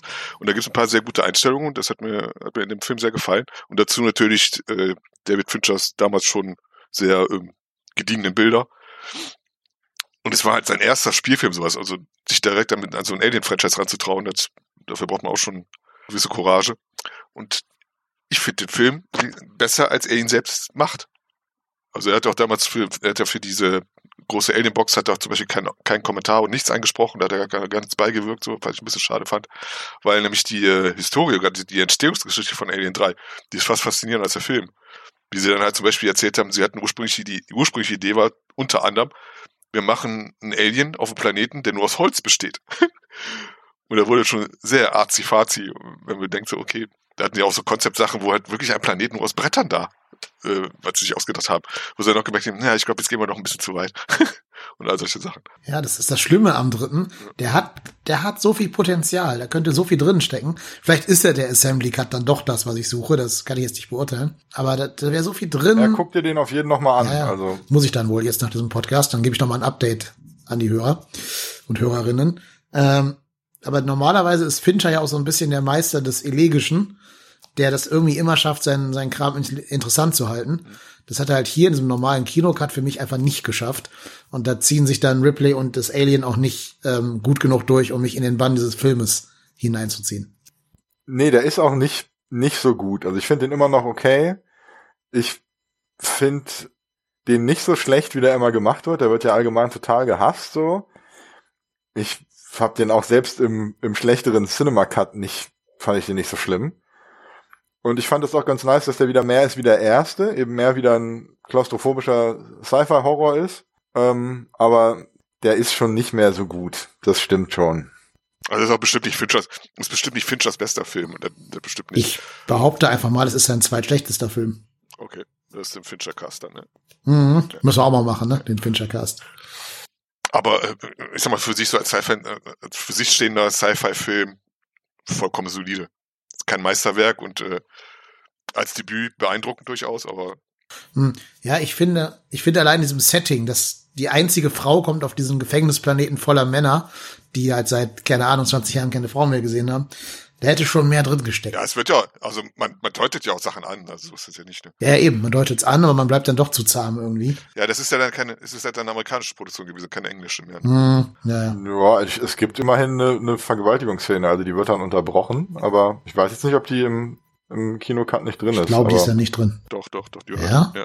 Wo, wo Ripley sich Ich dann auch, wenn du ja. dir zusammenschlägt, ja klar. Gut. Aber trotzdem, also, hat mich nicht gezeckt, dieser Film. Ja, ich gebe noch mal dem Assembly Cut eine Chance, aber Mach das mal. Weil auch, auch der Film wieder geht noch, sogar noch einen Schritt weiter in Richtung der Cyberpunk Mega Corporation. Also, wie gesagt, der hat auch einiges für sich, finde ich. Aber, ja, der ist schon, wie du es meintest, der ist eine 3. Das, das stimmt schon. Also, aber höchstens eine 3. wollt ihr hier auch noch die Tagline wissen, die wir jetzt schon mal in den anderen beiden Filmen Oh ja, Die bitte. ist leider super cheesy. Die Tagline lautet, 1979 haben wir herausgefunden, dass dich im Weltall niemand schreien hören kann. 1992 werden wir herausfinden, dass, ich, dass dich auf der Erde jeder schreien hören kann. Also das kann doch nicht offiziell sein. Das ist ja total bescheuert. Das steht auf IMDb als Tagline tatsächlich. Ja. Allein das schon, ne? So 700, 700 Wörter für so eine Tagline. Ja, Da merkt man schon, sie hat ein Problem. Ja. gut. Ja, ich glaube auch, genau. Und noch einen kleinen Trivia-Fact. Wisst ihr, unter welchem Titel dieser Film in Deutschland erstmalig auf den Markt kam und vermarktet wurde? Alien hoch 3. Ähm, Nee. Als Alien die Wiedergeburt. Damals wussten sie noch Ach, nicht, dass es äh, einen vierten Teil geben würde, der sagen, Alien ich- die ja. Wiedergeburt heißt. Ja, ja, ich weiß, das ist halt paradox, ne? Vor allem, es wird ja auch niemand wiedergeboren im, im dritten Teil. Also, außer du äh, deutest die erste Szene als so eine Art Phönix aus der Asche von Ripley oder sowas. Keine Ahnung. Vielleicht, weil die Viecher wiedergeboren werden, also die, die Aliens. Weil das Alien Ja, wieder geboren wird, wahrscheinlich, ja. ne? Also, aber Genau. Und dann mussten sie halt rückwirkend den Namen ändern im Deutschen, als dann der vierte rauskam, der halt dann eben Alien Nice. Resurrection Ja. hieß. Und damit wären wir dann auch, glaube ich, beim vierten Teil angelangt. bah. Ich habe den erstmalig gestern gesehen, zum ersten Mal in meinem Leben, um meine These zu bestätigen. Interessant. Uh, okay. Puh, gut. Ä- ähm, ich finde, er hat zwei, zweieinhalb Probleme. Und das sind große Probleme, die man nicht wegdiskutieren kann. Die Idee, back to the basics, also zurück zu Haunted House Horror auf Raumschiff, ist ja erstmal lobenswert. Ich finde, ein Problem ist, sie haben den wirklich völlig falschen Regisseur für diesen Film ausgewählt. Genet, den kennen wir ja alle als äh, wunderbare Welt der Amelie äh, äh, Regisseur. Können wir uns darauf einigen? Genet wird ausgesprochen. Genet. Genet. Okay, okay, Genet. Genet. Ich weiß es aber nicht. Ich bin jetzt kein Frankophiler. Ich auch nicht. Das, aber wenn wir alle falsch sagen, ist gut. Ja, also wir sagen mal alle Genet, dann passt das wieder. der ist kein Actionregisseur und ich finde die Action ist unheimlich clunky, äh, ja, inszeniert. Also alleine so, so, so ganz pff, in your face Shots. Allein dieser, ne? Vielleicht kennt ihr alle diesen infarben Basketball-Shot, wie sie den Ball über die Schulter wirft und der hinten in den Korb reinfällt. Ja. Hat sie sogar im echten Leben gemacht tatsächlich, also war kein Trick oder so. Aber es sind alles so Angeber-Shots. Das ist das eine, dass er halt einfach nicht sehr versiert darin war, einen Actionfilm zu machen, der gute Herr Genet. Und dann noch einen Actionfilm in den 90ern machen wollte, wo Action sowieso so übertrieben und überbordend inszeniert wurde. Und da fehlt ihm vielleicht dieses Gespür für einfach interessante Action, die äh, halt Cameron immer besessen hat, dieses Gespür. Also der Film passt sich auch so gar nicht in seine in seine Filmografie rein irgendwie so richtig, wenn man das mal alles durchgeht. Also ich glaube, es war der falsche Regisseur für den Film. Ich habe gerade schon gesagt, gibt dieses Drehbuch James Cameron und ich glaube, du hast den perfekten Alien-Film hinterher. Aber soll halt nicht so sein. Ja, und das eine, das ist das eine. Und das andere ist, alle anderen Charaktere, außer halt Ripley und vielleicht noch hier Winona Ryder, sind unfassbar unsympathische Arschlöcher. Ja, das ist tatsächlich einfach. Und dann sind die auch noch inszeniert wie Arschlöcher. Also die haben scheinbar echt Ron, Ron Perlman gesagt, spiel das größte Arsch, was du kannst. Und ich filme das, indem ich dir die Kamera ins Gesicht halte, während du ein Arschloch bist. Also das ist halt einfach alles nicht, nicht gut, nicht subtil, nicht, nicht subversiv. Also prinzipiell, ich gebe dir da recht. Nee, es ist, es ist ganz schlimm. Ich gebe dir recht mit dem, mit dem Punkt, weil du meinst, das ist der falsche Regisseur. Also ich habe damals, den Film ist schon ewig her, als ich ihn gesehen habe, damals habe ich schon gemerkt, so, das wirkt es mehr wie so eine Auftragsarbeit, wie er sich jetzt für, für Hollywood mal so ein bisschen etablieren wollte und äh, halt sein Bestes versucht hat, aber man hat gemerkt, das Studio hat ihm irgendwie reingeredet und so. Und äh, wie du schon meintest, er ist jetzt nicht für Action prädestiniert, also, aber er hat schöne Bilder teilweise, fand ich. Und wie du auch schon gesagt hast, ich finde alle Charaktere nicht besonders sympathisch, außer Winona Ryder. Das hat ein, die hatte noch so einen netten Twist, weil man da jetzt nicht vom Bishop ausgegangen ist. So. Aber halt, was sie mit Alien, ja. äh, mit, mit, mit Ripley gemacht haben, das, das hat mich tierisch gestört, als sie dann halt so eine super, äh, super, so eine quasi Superamazone wurde, die halt, wie du schon meintest, rückwärts halt einen, einen Basketball in den Korb macht. Das, was, was soll denn das? Das ist ja total, also das ist wirklich die größte Änderung, Änderung, wo ich sagen würde, damit haben sie das Erbe wirklich nachhaltig, also jetzt nicht nachträglich in den anderen Film verhunzt, also für sich verhunzt. Weil es, der Horror bestand ja immer daraus, dass halt Ripley als vermeintlich wehrwohlose Frau sich dann da halt der, der ihren, Anführungszeichen, ihren Mann steht. Dass sie halt da wirklich da, äh, als ebenbürtiger Gegner jedes Mal hervorgegangen ist. Und jetzt machen sie direkt so eine Super-Amazon aus, wie eine Supergirl. Da fand ich das komplett lächerlich. Ich fand den Ansatz interessant, wo sie dann gesagt haben, okay, wir, wir äh, formen sie neu genetisch, versuchen wir sie wieder zu erwecken, was ja auch mit durchaus netten Designs da einhergegangen ist. Das haben sie ja, aber da wurde ja leider nicht viel mehr drauf eingegangen. Dazu hat man so ein paar von diesen Gläsern gesehen, wo halt die, die, diese schiefgegangenen Versuche, wo so ein bisschen ausgestellt wurden. Was auch eine furchtbare Szene ist. Das ist alles so schrecklich, ekelhaft, widerlich und ganz schlimm. Töte mich! Töte mich! Aber das dann, wie gesagt, dass Ellen dann halt so ein Supergirl wurde, also das hat mich dann wirklich jedes Mal also geärgert, teilweise ja. Und dann auch dieser, dieser Söldner, dieser Söldner, wo sie halt vom zweiten Teil, so für meine Finden das ein bisschen aufgreifen wollten, diesen Söldnertrupp, der halt dann doch schon sehr cartoonig und comichaft rüberkam. Was okay ist für einen Regisseur, wenn man seine Filme kennt, der auch gerne ein bisschen überspitzt und äh, äh ein bisschen äh, überhöht inszeniert so. Aber das hat sich alles so ein bisschen, das war das falsche Franchise, wie du schon meintest, das glaube ich auch. Hm. Ja, das war's einfach nicht. Die sind in eine, da sind sie dann in eine falsche Richtung gegangen. Aber zu dem Zeitpunkt, wo du von Comics redest, da gab's ja, glaube ich, schon die Alien vs. Predator Crossover Comics. Die gab's ja sehr lange, die gab's da doch bestimmt schon. Vielleicht haben sie deswegen gedacht, sie gehen so ein bisschen mehr in Richtung, es ist alles so drüber. Allein das, mit, jetzt sehen wir, jetzt, jetzt zeigen wir euch mal, wie, jetzt, jetzt zeigen wir euch mal, wie ein Alien schwimmt. Und ich so, hm, will ich das sehen? Also, ja. die ganze Sequenz unter was? Weiß ich auch nicht. ja, also. Die einzig geilen Sequenzen sind, es gibt so ein paar Nahaufnahmen von den Aliens in diesen Käfigen drin wo es ja auch den total 0815 klassischen verrückten Wissenschaftler gibt, was auch so total bescheuert ist. Es ist so Klischee-Kacke einfach, aber die Nahaufnahmen von den Aliens da, die sind geil. Der Rest des Films ist Ich habe auch gelesen, dass die arge Probleme bei der Produktion hatten, weil da gerade so ein der, der, der Schreiberstreik war dass sie wirklich Probleme hatten, le gute Leute zu finden, um Sachen zu inszenieren. Mhm. Weil parallel, glaube ich, auch noch eine andere Großproduktion lief. Vielleicht sogar von James Cameron, ich weiß nicht genau, was, was gute Leute abgeworben hat und deshalb muss sie ja sehr viel Kompromisse anscheinend eingehen. 97 müsste doch Titanic gewesen sein. Ja, ob die damit gearbeitet haben, weiß ich nicht. Ich glaube, bei Titanic haben mehr Mexikaner gearbeitet, weil die haben ja da. nee, ist wirklich, weil die haben ja doch, die haben das Studio in Mexiko da aufgebaut an der Grenze. Und das waren ja mehr Schreiner und Handwerker. Ich glaube, die kreativen Leute, die, äh, ob die für eine andere Produktion gerade tätig waren, weiß ich jetzt gerade nicht. Hm. Ja, aber das eine ist halt, ne, du hast halt mit Genet den nicht perfekten Actionregisseur, hast dann die 90er, wo sowieso alle Action immer extreme sein musste. Und wisst ihr dann noch, wer der Drehbuch geschrieben hat zu Aliens 4? Alien 4. Äh, nicht den Bannon? Der letzte Mensch, auf den ihr, nee, kommen würdet, wenn ich jetzt sage, nennt man Action-Drehbuchautoren. Dann äh, kennen wir den noch so? Also ich kenne ihn sehr, sehr gut. Er hat die beste Serie aller Zeiten vielleicht sogar gemacht. Wir haben eine eigene Folge über ihn gemacht, ohne euch beide allerdings. Schrader? Paul Schrader? Nee, nicht, nicht Paul Schrader, nee, nee, nein. Dann wäre äh, Ripley ein Mann, kannst von ausgehen bei Schrader. Okay. Nee, Joss Whedon. Ach so, äh, ja.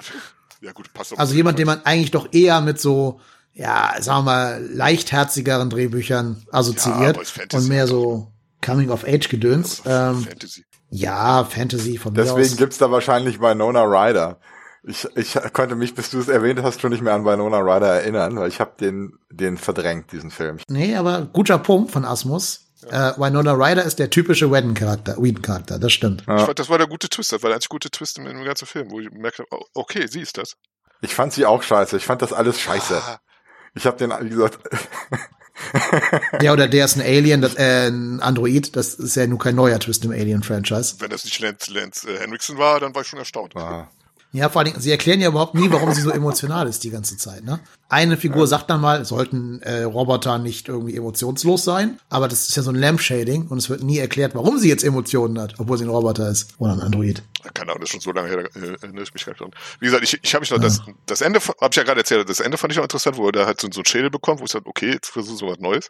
Aber das war das Einzige, wo ich das Ende ist das Schlimmste. Das Ende ist das Schlimmste. Da wäre ich jetzt drauf gekommen, genau. Bis zum dritten Akt hätte ich den Film noch ertragen können, aber dann kommt der dritte Wir müssen Akt. noch kurz, noch kurz drauf eingehen, weil eigentlich sollte es den vierten ja auch nie geben. Mhm. Ich weiß noch, dass es halt dann so, weil ich ja totaler Fanboy war, wollte ich natürlich mehr Alien-Scheiß haben und mehr Giga-Designs und so und mehr, mehr Ripley, mehr Sigourney Viva bitte. Und Sigourney Viva hat immer gesagt, die Leute, die mich immer fragen, ob es noch ein Alien gibt, die haben anscheinend das, den dritten Teil nicht gesehen. Ripley ist tot, es ist zu Ende. Die hat immer gesagt, die Figur ist tot, das war's. Und sie hat auch keinen Bock mehr auf diese Figur. Die hat jetzt einen guten Abschluss gefunden, es ist Ende.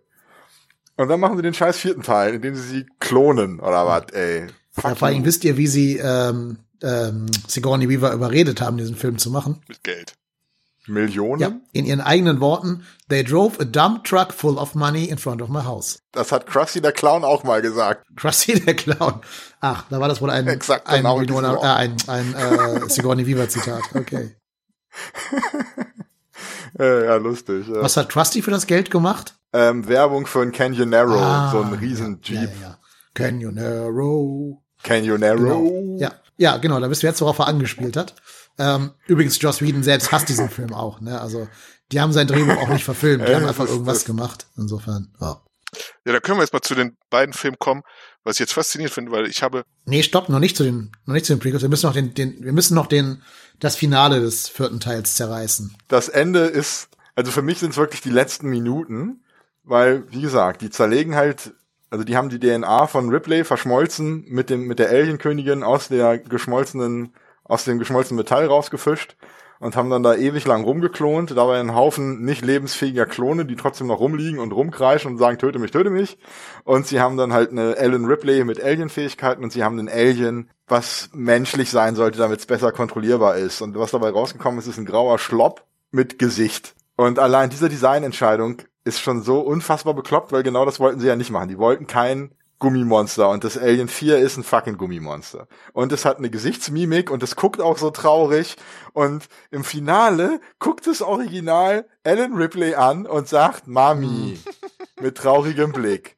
Und dann zerschießt irgendwer eine Luke in diesem Raumschiff und dann wird das Alien an dieses Fenster rangesaugt, wie in diesen billigen, wie man das so kennt, im Flugzeug, Unterdruck ist draußen, du wirst rausgesaugt und es klebt dann mit dem Arsch an dieser Luke dran und dann würden seine Innereien nach draußen ins Weltall gesaugt und das hängt da dran und ist so am Zucken und seine Innereien fliegen raus ins Weltall und es ist ganz ekelhaft und Splatter-Comedy und saudumm und widerlich und dann wird das Ganze noch davon getoppt, dass in der letzten Sekunde die Haut von seinem Schädel runtergelutscht wird und dann der Schädel so in das Innere des Raumschiffs reinploppt. Wirklich mit so einem Plüpp-Geräusch und liegt dann der sauber gelutschte Schädel auf dem Boden. Und es ist einfach unfassbarer Scheißdreck. Unfassbar. Wirklich. Das, du kannst doch nicht, erst haben sie eine super emotionale Szene, wo das Alien seine Mutter trifft, ja, und sagt Mami, und das ist ganz schlimm, weil sie muss jetzt ihr Kind töten. Und dann wird das Ganze beendet mit einem Splatter-Gag. Wirklich, das macht mich aggressiv, dieser Scheiß. Man muss es ein europäischer Film. und der traut sich ja schon gerne, gerade bei Genet. Äh, der ist ja schon gerne mal ein bisschen kauzig.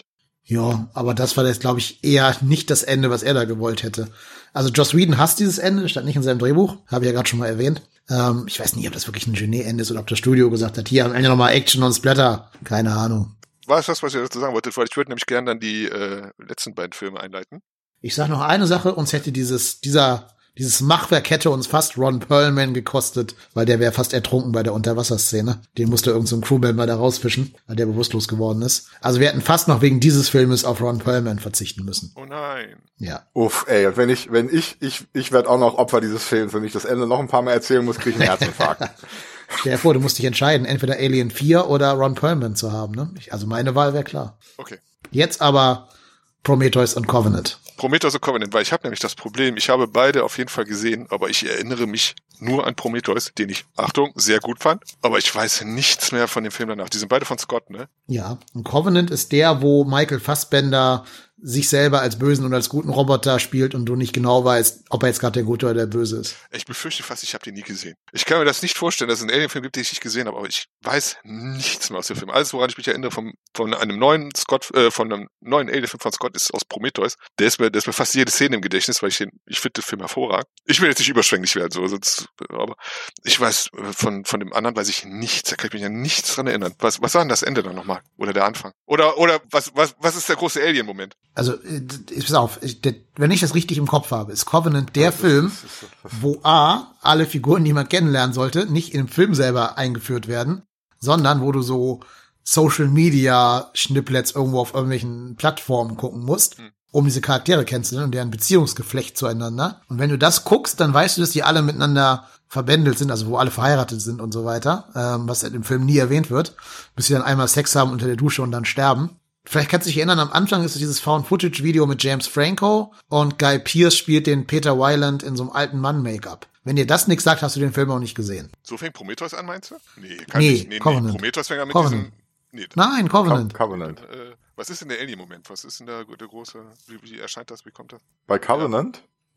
Bei, bei, bei Covenant, wie, wie rauskommt, dass dieser Typ die gezüchtet hat aus Spaß oder so? Ich fürchte fast, ich habe den nicht gesehen, kann das sein? Das kann ich mir nicht vorstellen. Ist, hätte ich, würde ich dir auch empfehlen. Covenant ist genauso dämlich wie äh, auch bei Prometheus schon, dass die auf diesem Planeten landen und erstmal ihre Helme abnehmen und dann allem, allem da rumschnüffeln und damit halt diesen Alien-Wirt dann bekommen. Ich, ich kann mich da auch an keine, also ich fand ja, ich, ich fand Prometheus, äh, da können wir jetzt mal generell anfangen, ich fand Prometheus sehr hervorragend, weil es mit dem Sinne ja kein Alien-Film ist, sondern es ist halt so, da hatte äh, Ridley Scott wieder eine Idee über halt äh, Jenseits und was ist in meinem Leben nach dem Tod und dann hat er da Alien damit rein, um das zu finanzieren. Und ich finde den Ansatz finde ich ja interessant. Ja, ganz am Anfang halt mit dem, mit dem, mit dieser, dieser gehenden Statue da, diese, diese äh, perfekte Humanoid, wie man, wie er sagt, dann Gene da verstreut und sowas und der ganz, ja, das ist so schräg und so, so komisch und dann, wie sich das dann halt alles entspinnt mit, auch mit, mit, äh, mit dem Schluss, wie er da aus dem, aus den Viechern da, das, das, ich nehme an, das erste Alien entsteht letztendlich, hat mir hervorragend gefallen, muss ich ganz ehrlich zugeben, sowas. Das war nicht, was ich jetzt vom Alien-Film erwartet hätte, aber ich, ich kann mich an solche Szenen nicht an dem Nachfolger erinnern, an diese Covenant, Covenant.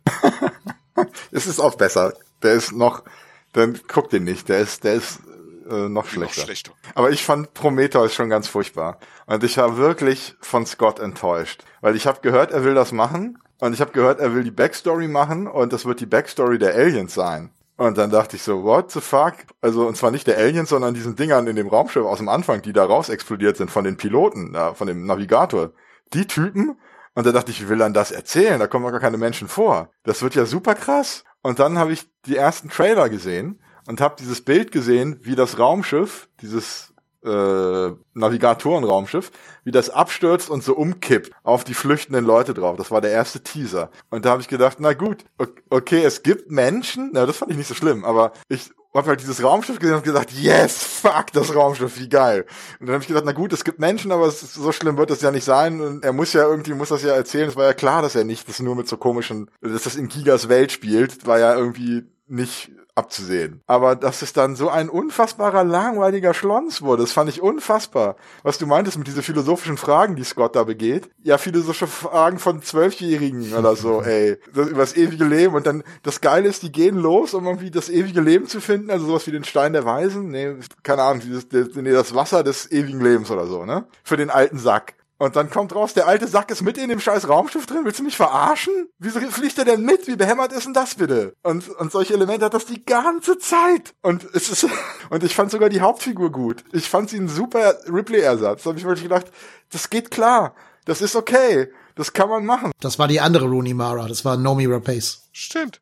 Moment, war das, wo kommen denn, wo, welcher Film war denn, wo sie sich dann halt in dieses, wo sie sich selbst das Alien entnimmt? Das war auch Prometheus, ne? Wo sie was? Wo sie sich selbst das Alien entnimmt. Also den, äh, aus dem Bauch. Ja, muss ja. Ja, ich glaube schon. Also bei Covenant war das nicht. Dann war das äh, Naomi. Ja, das war Naomi Rapace, ja. Also ihr, ihr seid jetzt schon wieder, ich finde das, also allein der Ansatz, kann auch wirklich nur Scott, der geht dann dahin bah. und macht dann halt bah. so, okay, ich zeige euch mal irgendwie die Entstehung des Lebens. in einem Alien-Film. Und ich sitze da, okay. Genau, ey Mann, das will ich nicht sehen. Das Nein, ich, ich nicht sehen. Der fängt so an und sagt, okay, Alter, ist mich mal gespannt, wie du die Kurve kriegst. Und ich muss zugeben, okay, der eiert da rum und dann hat man auch wieder halt äh, diese, äh, irgendeine Board-Crew kommt auf den Planeten und das hat der erste Film im Grunde nochmal. Und ganz zum Schluss, wo sie sich dann halt so vereinen in diesem CGI-Match da mit Tentakeln und Gedöns, wie sie halt gegen diese, diesen, diese Statue kämpfen und den ganzen Kampf fand ich, also das war genau mein Stil. Ich, ich finde ja Prometheus gar nicht so schlecht, wenn halt nicht, also der wird ja inzwischen nur noch als Prometheus vermarktet und nicht mehr als Aliens Doppelpunkt Prometheus. Dann ist der okay, wenn du einfach nur als Sci-Fi-Film an sich betrachtest, ohne irgendwie äh, Connection zu den, den zu den eigentlichen Alien-Teilen. Dann geht der schon klar, aber ist natürlich trotzdem jetzt kein tiefer Film oder irgendwas. Nee, natürlich. Also ich stimme, also, ja, stimme ja Asmus zu, dass die, dass die Philosophie eher aus so einer achte Klasse Philo-Kurs kommt. Ich habe auch nicht verstanden, warum sie Guy Pierce in dieses alte Mann-Make-up stecken mussten. Warum nicht einfach einen echten alten Mann genommen haben. Also das wird dann klar, wenn man weiß, dass es ein ein Flashback gegeben hätte, wo er als junger Typ rumläuft, der aber gecuttet wurde von dem Film, also rausgeschnitten wurde. Ich fände den so gar nicht schlecht. Ich finde sogar dieses Set-Design ganz cool, also dieses Kostümdesign mit diesen beleuchteten Kragen, die die da immer haben und so. Das ist gar nicht mal schlecht. Auch Kameraarbeit und sowas, das ist natürlich über alle Zweifel haben. Ja, allein dieses riesige Gesicht, was da im Hintergrund immer rum äh, zu sehen ist und so. Das ist alles schon ganz cool so, aber es ist halt auch kein Alien-Film. Also die einzige Szene, die mich wirklich so ein bisschen gestört hat, war so eine eher alberne Szene, wo sie auf Blut ausrutscht. Wo ich gedacht habe, okay, dann war jetzt so ein bisschen, Slaps, zu Slapstick. In, in einem recht dramatischen Moment, glaube ich. Aber es war auch so der, das ist so Kleinigkeiten, so Drittel. Vielleicht habe ich auch die richtigen Kritiken gelesen, kann ja auch sein. Also ich glaube, ich habe das später gesehen und ich habe da davor gewarnt, okay, das ist jetzt kein reiner Alien-Film, sondern das ist halt wieder so eine, so eine Ausgeburt von Scott, äh, äh worauf er gerade Bock hat. und dann halt wirklich dann damit anzufangen, okay, so ich, hier ist der Gott, hier ist der Schöpfer, hier ist also so der Versuch, eine Religion als Metapher darzustellen, letztendlich so, äh, fand ich einen hochinteressanten Ansatz und der hat mich auch gut durch den Film getragen, weil der, da war ja dann hinterher wieder ein normaler Alien-Film, der sich dann halt, wie gesagt, zum Schluss dann halt da ein bisschen versucht hat, mit so einem Cameo von einem Alien aus der Affäre zu ziehen. Und das hat mir schon Respekt abgenötigt, so. Da kann auch wirklich eine Scott. Fand ich, fand ich total lame. Ich kann das nachvollziehen, dass man sich verarscht fühlt und betrogen, so, wenn man jetzt einen Alien-Film erwartet hat. Aber ich war da relativ offen. Wahrscheinlich nach dem vierten Teil doch schon. nee, ich fand's auch als, also allein auch diese, diese, dieses, das Entstehung, die Entstehung des Lebens, dass dann also, also, unab also als Alien Connection fand ich das scheiße, weil das sind ja die Typen gewesen, die in diesem Exoskelettanzug die Navigatoren waren, quasi. Das fand ich total behämmert, dass, dass, dass der da drin gewesen sein soll. Aber auch, dass einfach irgendeine Alienrasse irgendwie ihre DNA irgendwo reinschmilzt. Das gab's doch schon mal in einer Star Trek Folge. Ja, aber es sind ja nicht alle Leute Star Trek Fans. Also das ist, das ist der lameste 0815 Sci-Fi Scheiß. Das fand ich, fand ich völlig uninteressant. Und bist du wieder am Ranten, merkst Ja, also ich habe den, ich habe den geguckt und danach hatte ich dann hatte ich keinen Bock mehr auf, auf die Fortsetzung. Die habe ich dann irgendwann im Fernsehen geguckt und habe wirklich mich dadurch gequält. Und es war ganz schrecklich. Es war total bescheuert alles in äh, hier Covenant. Es ist alles völlig hanebüchener Unsinn einfach nur noch. Vielleicht war ich auch einfach nur froh, dass Ridley Scott mal nix, kein Historienfilm gedreht hat nix mit einem Wald, sondern einfach mal wieder so gut old-fashioned Sci-Fi-Kram. Ich bin ja schnell zufriedenzustellen anscheinend. Wenn's das wäre, wenn's das wäre, er kann's nicht mehr. Er kann es nicht naja, mehr. Naja, der, der Marsianer war doch gut. Also der Marsianer ist doch sein Return to Form gewesen. Ja, das, das stimmt, aber das ist ja auch nur eine durchschnittliche Buchverfilmung. Ja gut, das Buch hat die Stärken schon vorgegeben, das stimmt. Aber was mich halt auch an Prometheus und Covenant dann doch genervt hat. Die haben ja alle wieder dumme Leute-Syndrom, die ganzen Hauptfiguren, ne? Das sollen ja angeblich irgendwelche Wissenschaftler und Astronauten und so sein. Und die benehmen sich wie die größten Kindergartentruppe auf irgendwelchen fremden Planeten, patschen da alles an, nehmen ihre Helme ab, bringen irgendwelche Spezien zurück auf die Raumschiffe, ohne das zu sichern und so. Ah, das, äh, das stresst meinen Alien, Ripley will die Scheißtür nicht aufmachen. Das war im ersten Ripley sagt, ihr kommt hier nicht rein. Ihr müsst auf die Quarantäne. Quarantäne. Ihr kommt hier nicht rein. Innere Schleuse offen. Ja, aber das war, das war Dingsbums, der das gemacht hat. Der fucking Android, der von der Company programmiert war, das zu machen. Ähm, ja. Bremst dich.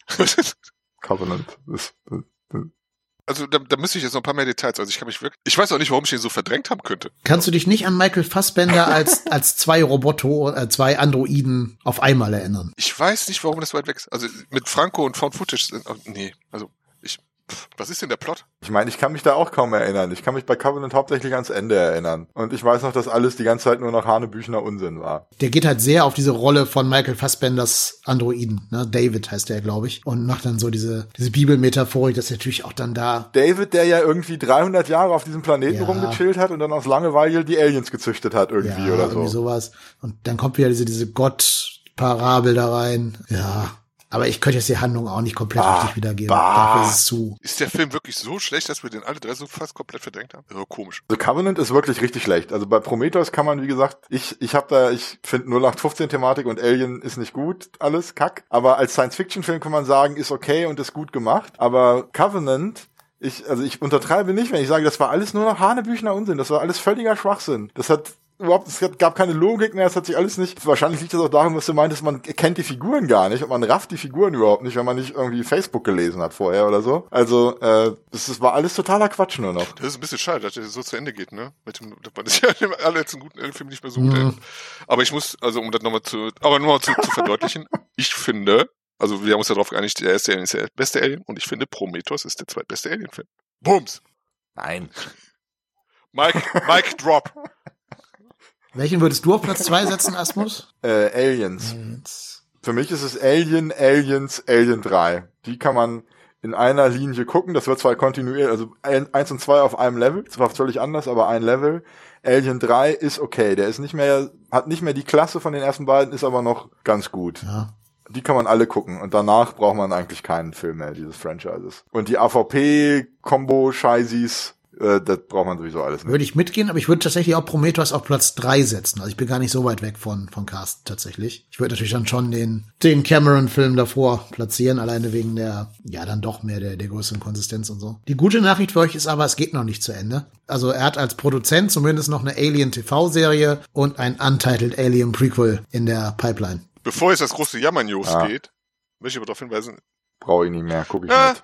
Das haben wir bei Predator auch schon gedacht. Und dann kam auf einmal der neue äh, Prey, den habe ich letztens erst gesehen. Vielleicht ein kleiner, kleiner Schlenker. Den habe ich noch Einer der gesehen. besten Filme. Er ist nicht überhaupt so, aber auf jeden Fall, also das ist zum Beispiel der beste Predator-Film. Es ist der beste Predator-Film. Punkt. Und von daher kann man jetzt, äh, würde ich jetzt nicht alle Hoffnung fahren lassen, wenn die jetzt wieder mit, mit Alien Blood rauskramen und so was. Aber wenn sie halt genauso geschickt und respektvoll machen wie Prey, dann äh, sehr gern. Ja. Wisst ihr, dass Ridley auch an einem, an einem Sequel zu Gladiator arbeitet? Ich bin gespannt, ob sie Maximus auch klonen wollen, um den zurückzuholen. Also ich bin jetzt tatsächlich nicht der allergrößte Gladiator-Fan, muss ich zugeben. Ah, für seine Zeit war der schon gut, ne? Der war was Neues, der war ein, ein Sandalenfilm, ist halt Scott so, ne? Gute Bilder, alles. Ja. Das war halt der Film, der Sandalenfilm und CGI salonfähig gemacht hat. Aber ich war jetzt noch nie, also die alten Sandalenfilme war ich jetzt auch nie der größte Fan von. So, das ist mir ein bisschen, also ein bisschen Fantasy-Einschlag darf schon sein, dann wenn. Habt ihr Raised by Wolves, die TV-Serie gesehen, die HBO-Serie? Ich auch nicht, aber es ist ja auch Ridley Scott und auch wieder Sci-Fi. Also vielleicht finden da auch die Leute, die sich halt nochmal wieder einen guten Sci-Fi von Ridley Scott wünschen, in dieser Serie ihr zu Hause. Die soll aber total bonkers sein. Die soll vollkommen verrückt sein. Ich habe sie leider nicht gesehen. Können wir den Leuten ja mit als Tipp geben. Ansonsten macht ruhig mal eine Werkschau zu äh, Ridley Scott, aber lasst vielleicht so die frühen 2000er aus. Habt ihr vielleicht die besseren Filme? Ich könnte noch einen Podcast empfehlen, wo ich gerade Werkschau sage. Es gibt nämlich einen Podcast, der heißt äh, Werkgetreu James Cameron und die besprechen den zweiten Alien-Film quasi Minute für Minute. Audiokommentar, Oh ja, okay. Ja, mehr oder weniger. Also es hat einen Podcast, keinen Audiokommentar in dem Sinne, aber ähm, das ist so ein bisschen wie dieses minutenweise Matrix oder da gibt's in Amerika auch einen relativ großen Hype drum um diese minutenweise Besprechung von Filmen. Und das zieht sich hier durch, dass sie halt diesen Film wirklich Szene für Szene analysieren. Und das wollen sie für das gesamte Werk von äh, James Cameron machen. Also irgendwann kommen wir auch dann zu den ganz großen Klassikern, die wir hier in diesem Podcast schon oft erwähnt haben. Das klingt durchaus interessant. Ähm, ja, es sei noch zu erwähnen, ich habe äh, seit irgendwann Ende der 90er ein lebensgroßes Alien-Poster. Poster. Okay. Das ist immer mit mir Poster. Alien lebensgroß. Das ist nicht ganz lebensgroß, weil das gibt's halt nicht in Türformat, nur in in so Dingsenformat. Das ist da ist das Alien halt nur 1,60 groß oder so. Aber das ist irgendwie seit 1998 oder so ist das immer mit mir umgezogen. Ich dachte jetzt für eine Sekunde, ja. du hättest eine lebensgroße, lebensgroße Alien-Figur. Hab, hab ich auch gerade gedacht. Ich wollte ich wollt gerade, gerade war ich beeindruckt. Alien-Figur habe ich nur eine kleine. Ich habe ich habe so ein so ein äh, 30, 40 Zentimeter großes Alien-Kit habe ich. Ich habe auch die ganzen Giga-Bücher. Ich habe mir letztens das, äh, ich habe schon wieder vergessen, welches das war. Entweder Biomechanics oder Necronomicon. Ich glaube Biomechanics habe ich mir gekauft, weil ich dann nämlich als absolutes Schnäppchen gefunden habe. Für 90 Euro. Das Ding kostet eigentlich 300 oder so. Schnäppchen. Ähm, ja, ich bin nämlich auch großer Giga-Fanboy und deswegen. Äh, du bist auch großer Species-Fan. Ja, Species ist auch super. Also wenn man auf so 80er Jahre Feeling, Trash, Thriller-Kram steht, ist das geil. Und es gibt ein paar fantastische Tricksequenzen. Es gibt eine Starpuppe von äh, Seal, so heißt dieses Alien-Ding, die ist so eine durchsichtige rosa Starpuppe und da haben sie endlich, konnten sie es machen, die Technologie, die sie bei Alien schon Mit machen wollten der, der Kopf da, ja, der ging nicht so. Genau, durchsichtig, eine durchsichtige Puppe. Sieht so geil aus. Das wollten sie bei Alien schon machen, aber für Alien ging's nicht, weil die hätten äh, Formen machen müssen, die sie aus Stahl hätten schneiden müssen, damit sie durchsichtiges Zeug gießen können. Und das war zu viel Aufwand, deswegen gab's keine durchsichtigen Sachen in Alien. Aber in Species gibt's eine durchsichtige Starpuppe, sieht absolut Hammer aus.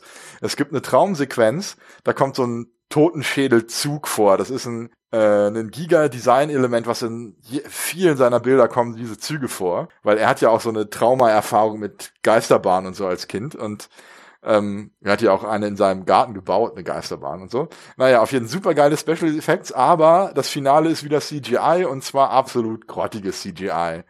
Aber wenn man das verkraften kann, ist das auch ein entertainiger Film. Und ist wieder total sexuell aufgeladen. Also Sale killt die Leute mit so einer Tentakel-Stachelzunge einfach und rammt den Männern die Zunge dann so durchs Genick durch beim Küssen. Apropos, ähm, apropos ja. sexuell aufgeladen. Ich fand auch interessant, dass sie in dem äh, Gigabuch, wo sie äh, erwähnt haben, so da haben die halt das Alien designt. Ridley Scott guckt sich halt an, ja, ist äh, hervorragend, ganz nett, nehmen wir aber im Moment noch. Und dann haben sie halt da so Kondome genommen.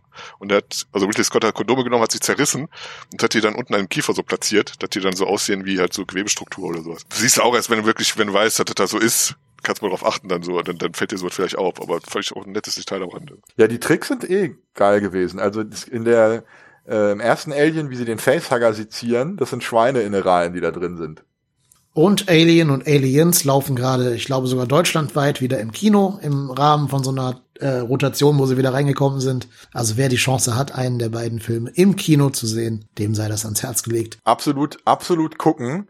Ähm, ja, absolute Empfehlung, weil gerade beim ersten ist auch das Sounddesign so Hammer. Und wenn man das im Kinosaal mit Surround und so hat, du bist in diesem fucking Raumschiff drinne. Ja. Ich habe den Film ja bis heute nur im Kino gesehen, tatsächlich. Ich habe den noch nie auf Heimkino gesehen. Ich habe den, glaube ich, drei oder vier Mal gesehen, aber immer nur im Kino. Ich gucke jetzt erstmal, ob der hier irgendwo läuft. Ja, viel Spaß. Wenn nicht, ICE, Frankfurt, äh, Hamburg geht ja auch noch. Muss man halt wissen, ob einem das das wert ist oder nicht. Jo, will noch jemand letzte Worte zum Alien-Franchise loswerden?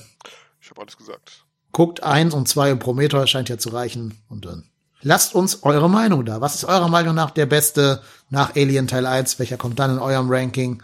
Schreibt's uns entweder als E-Mail an movierentner.gmail.com oder in die YouTube-Kommentare oder auf Twitter at movierentner.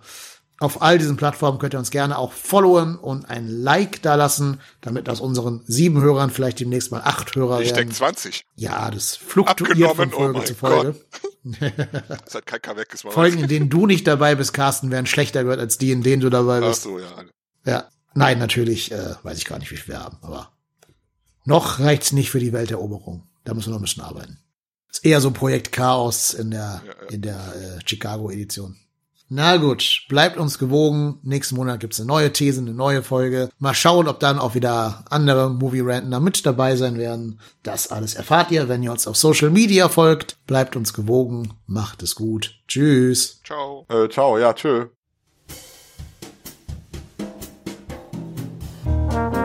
Movie Rantner, der Filmpodcast mit den tausend Thesen.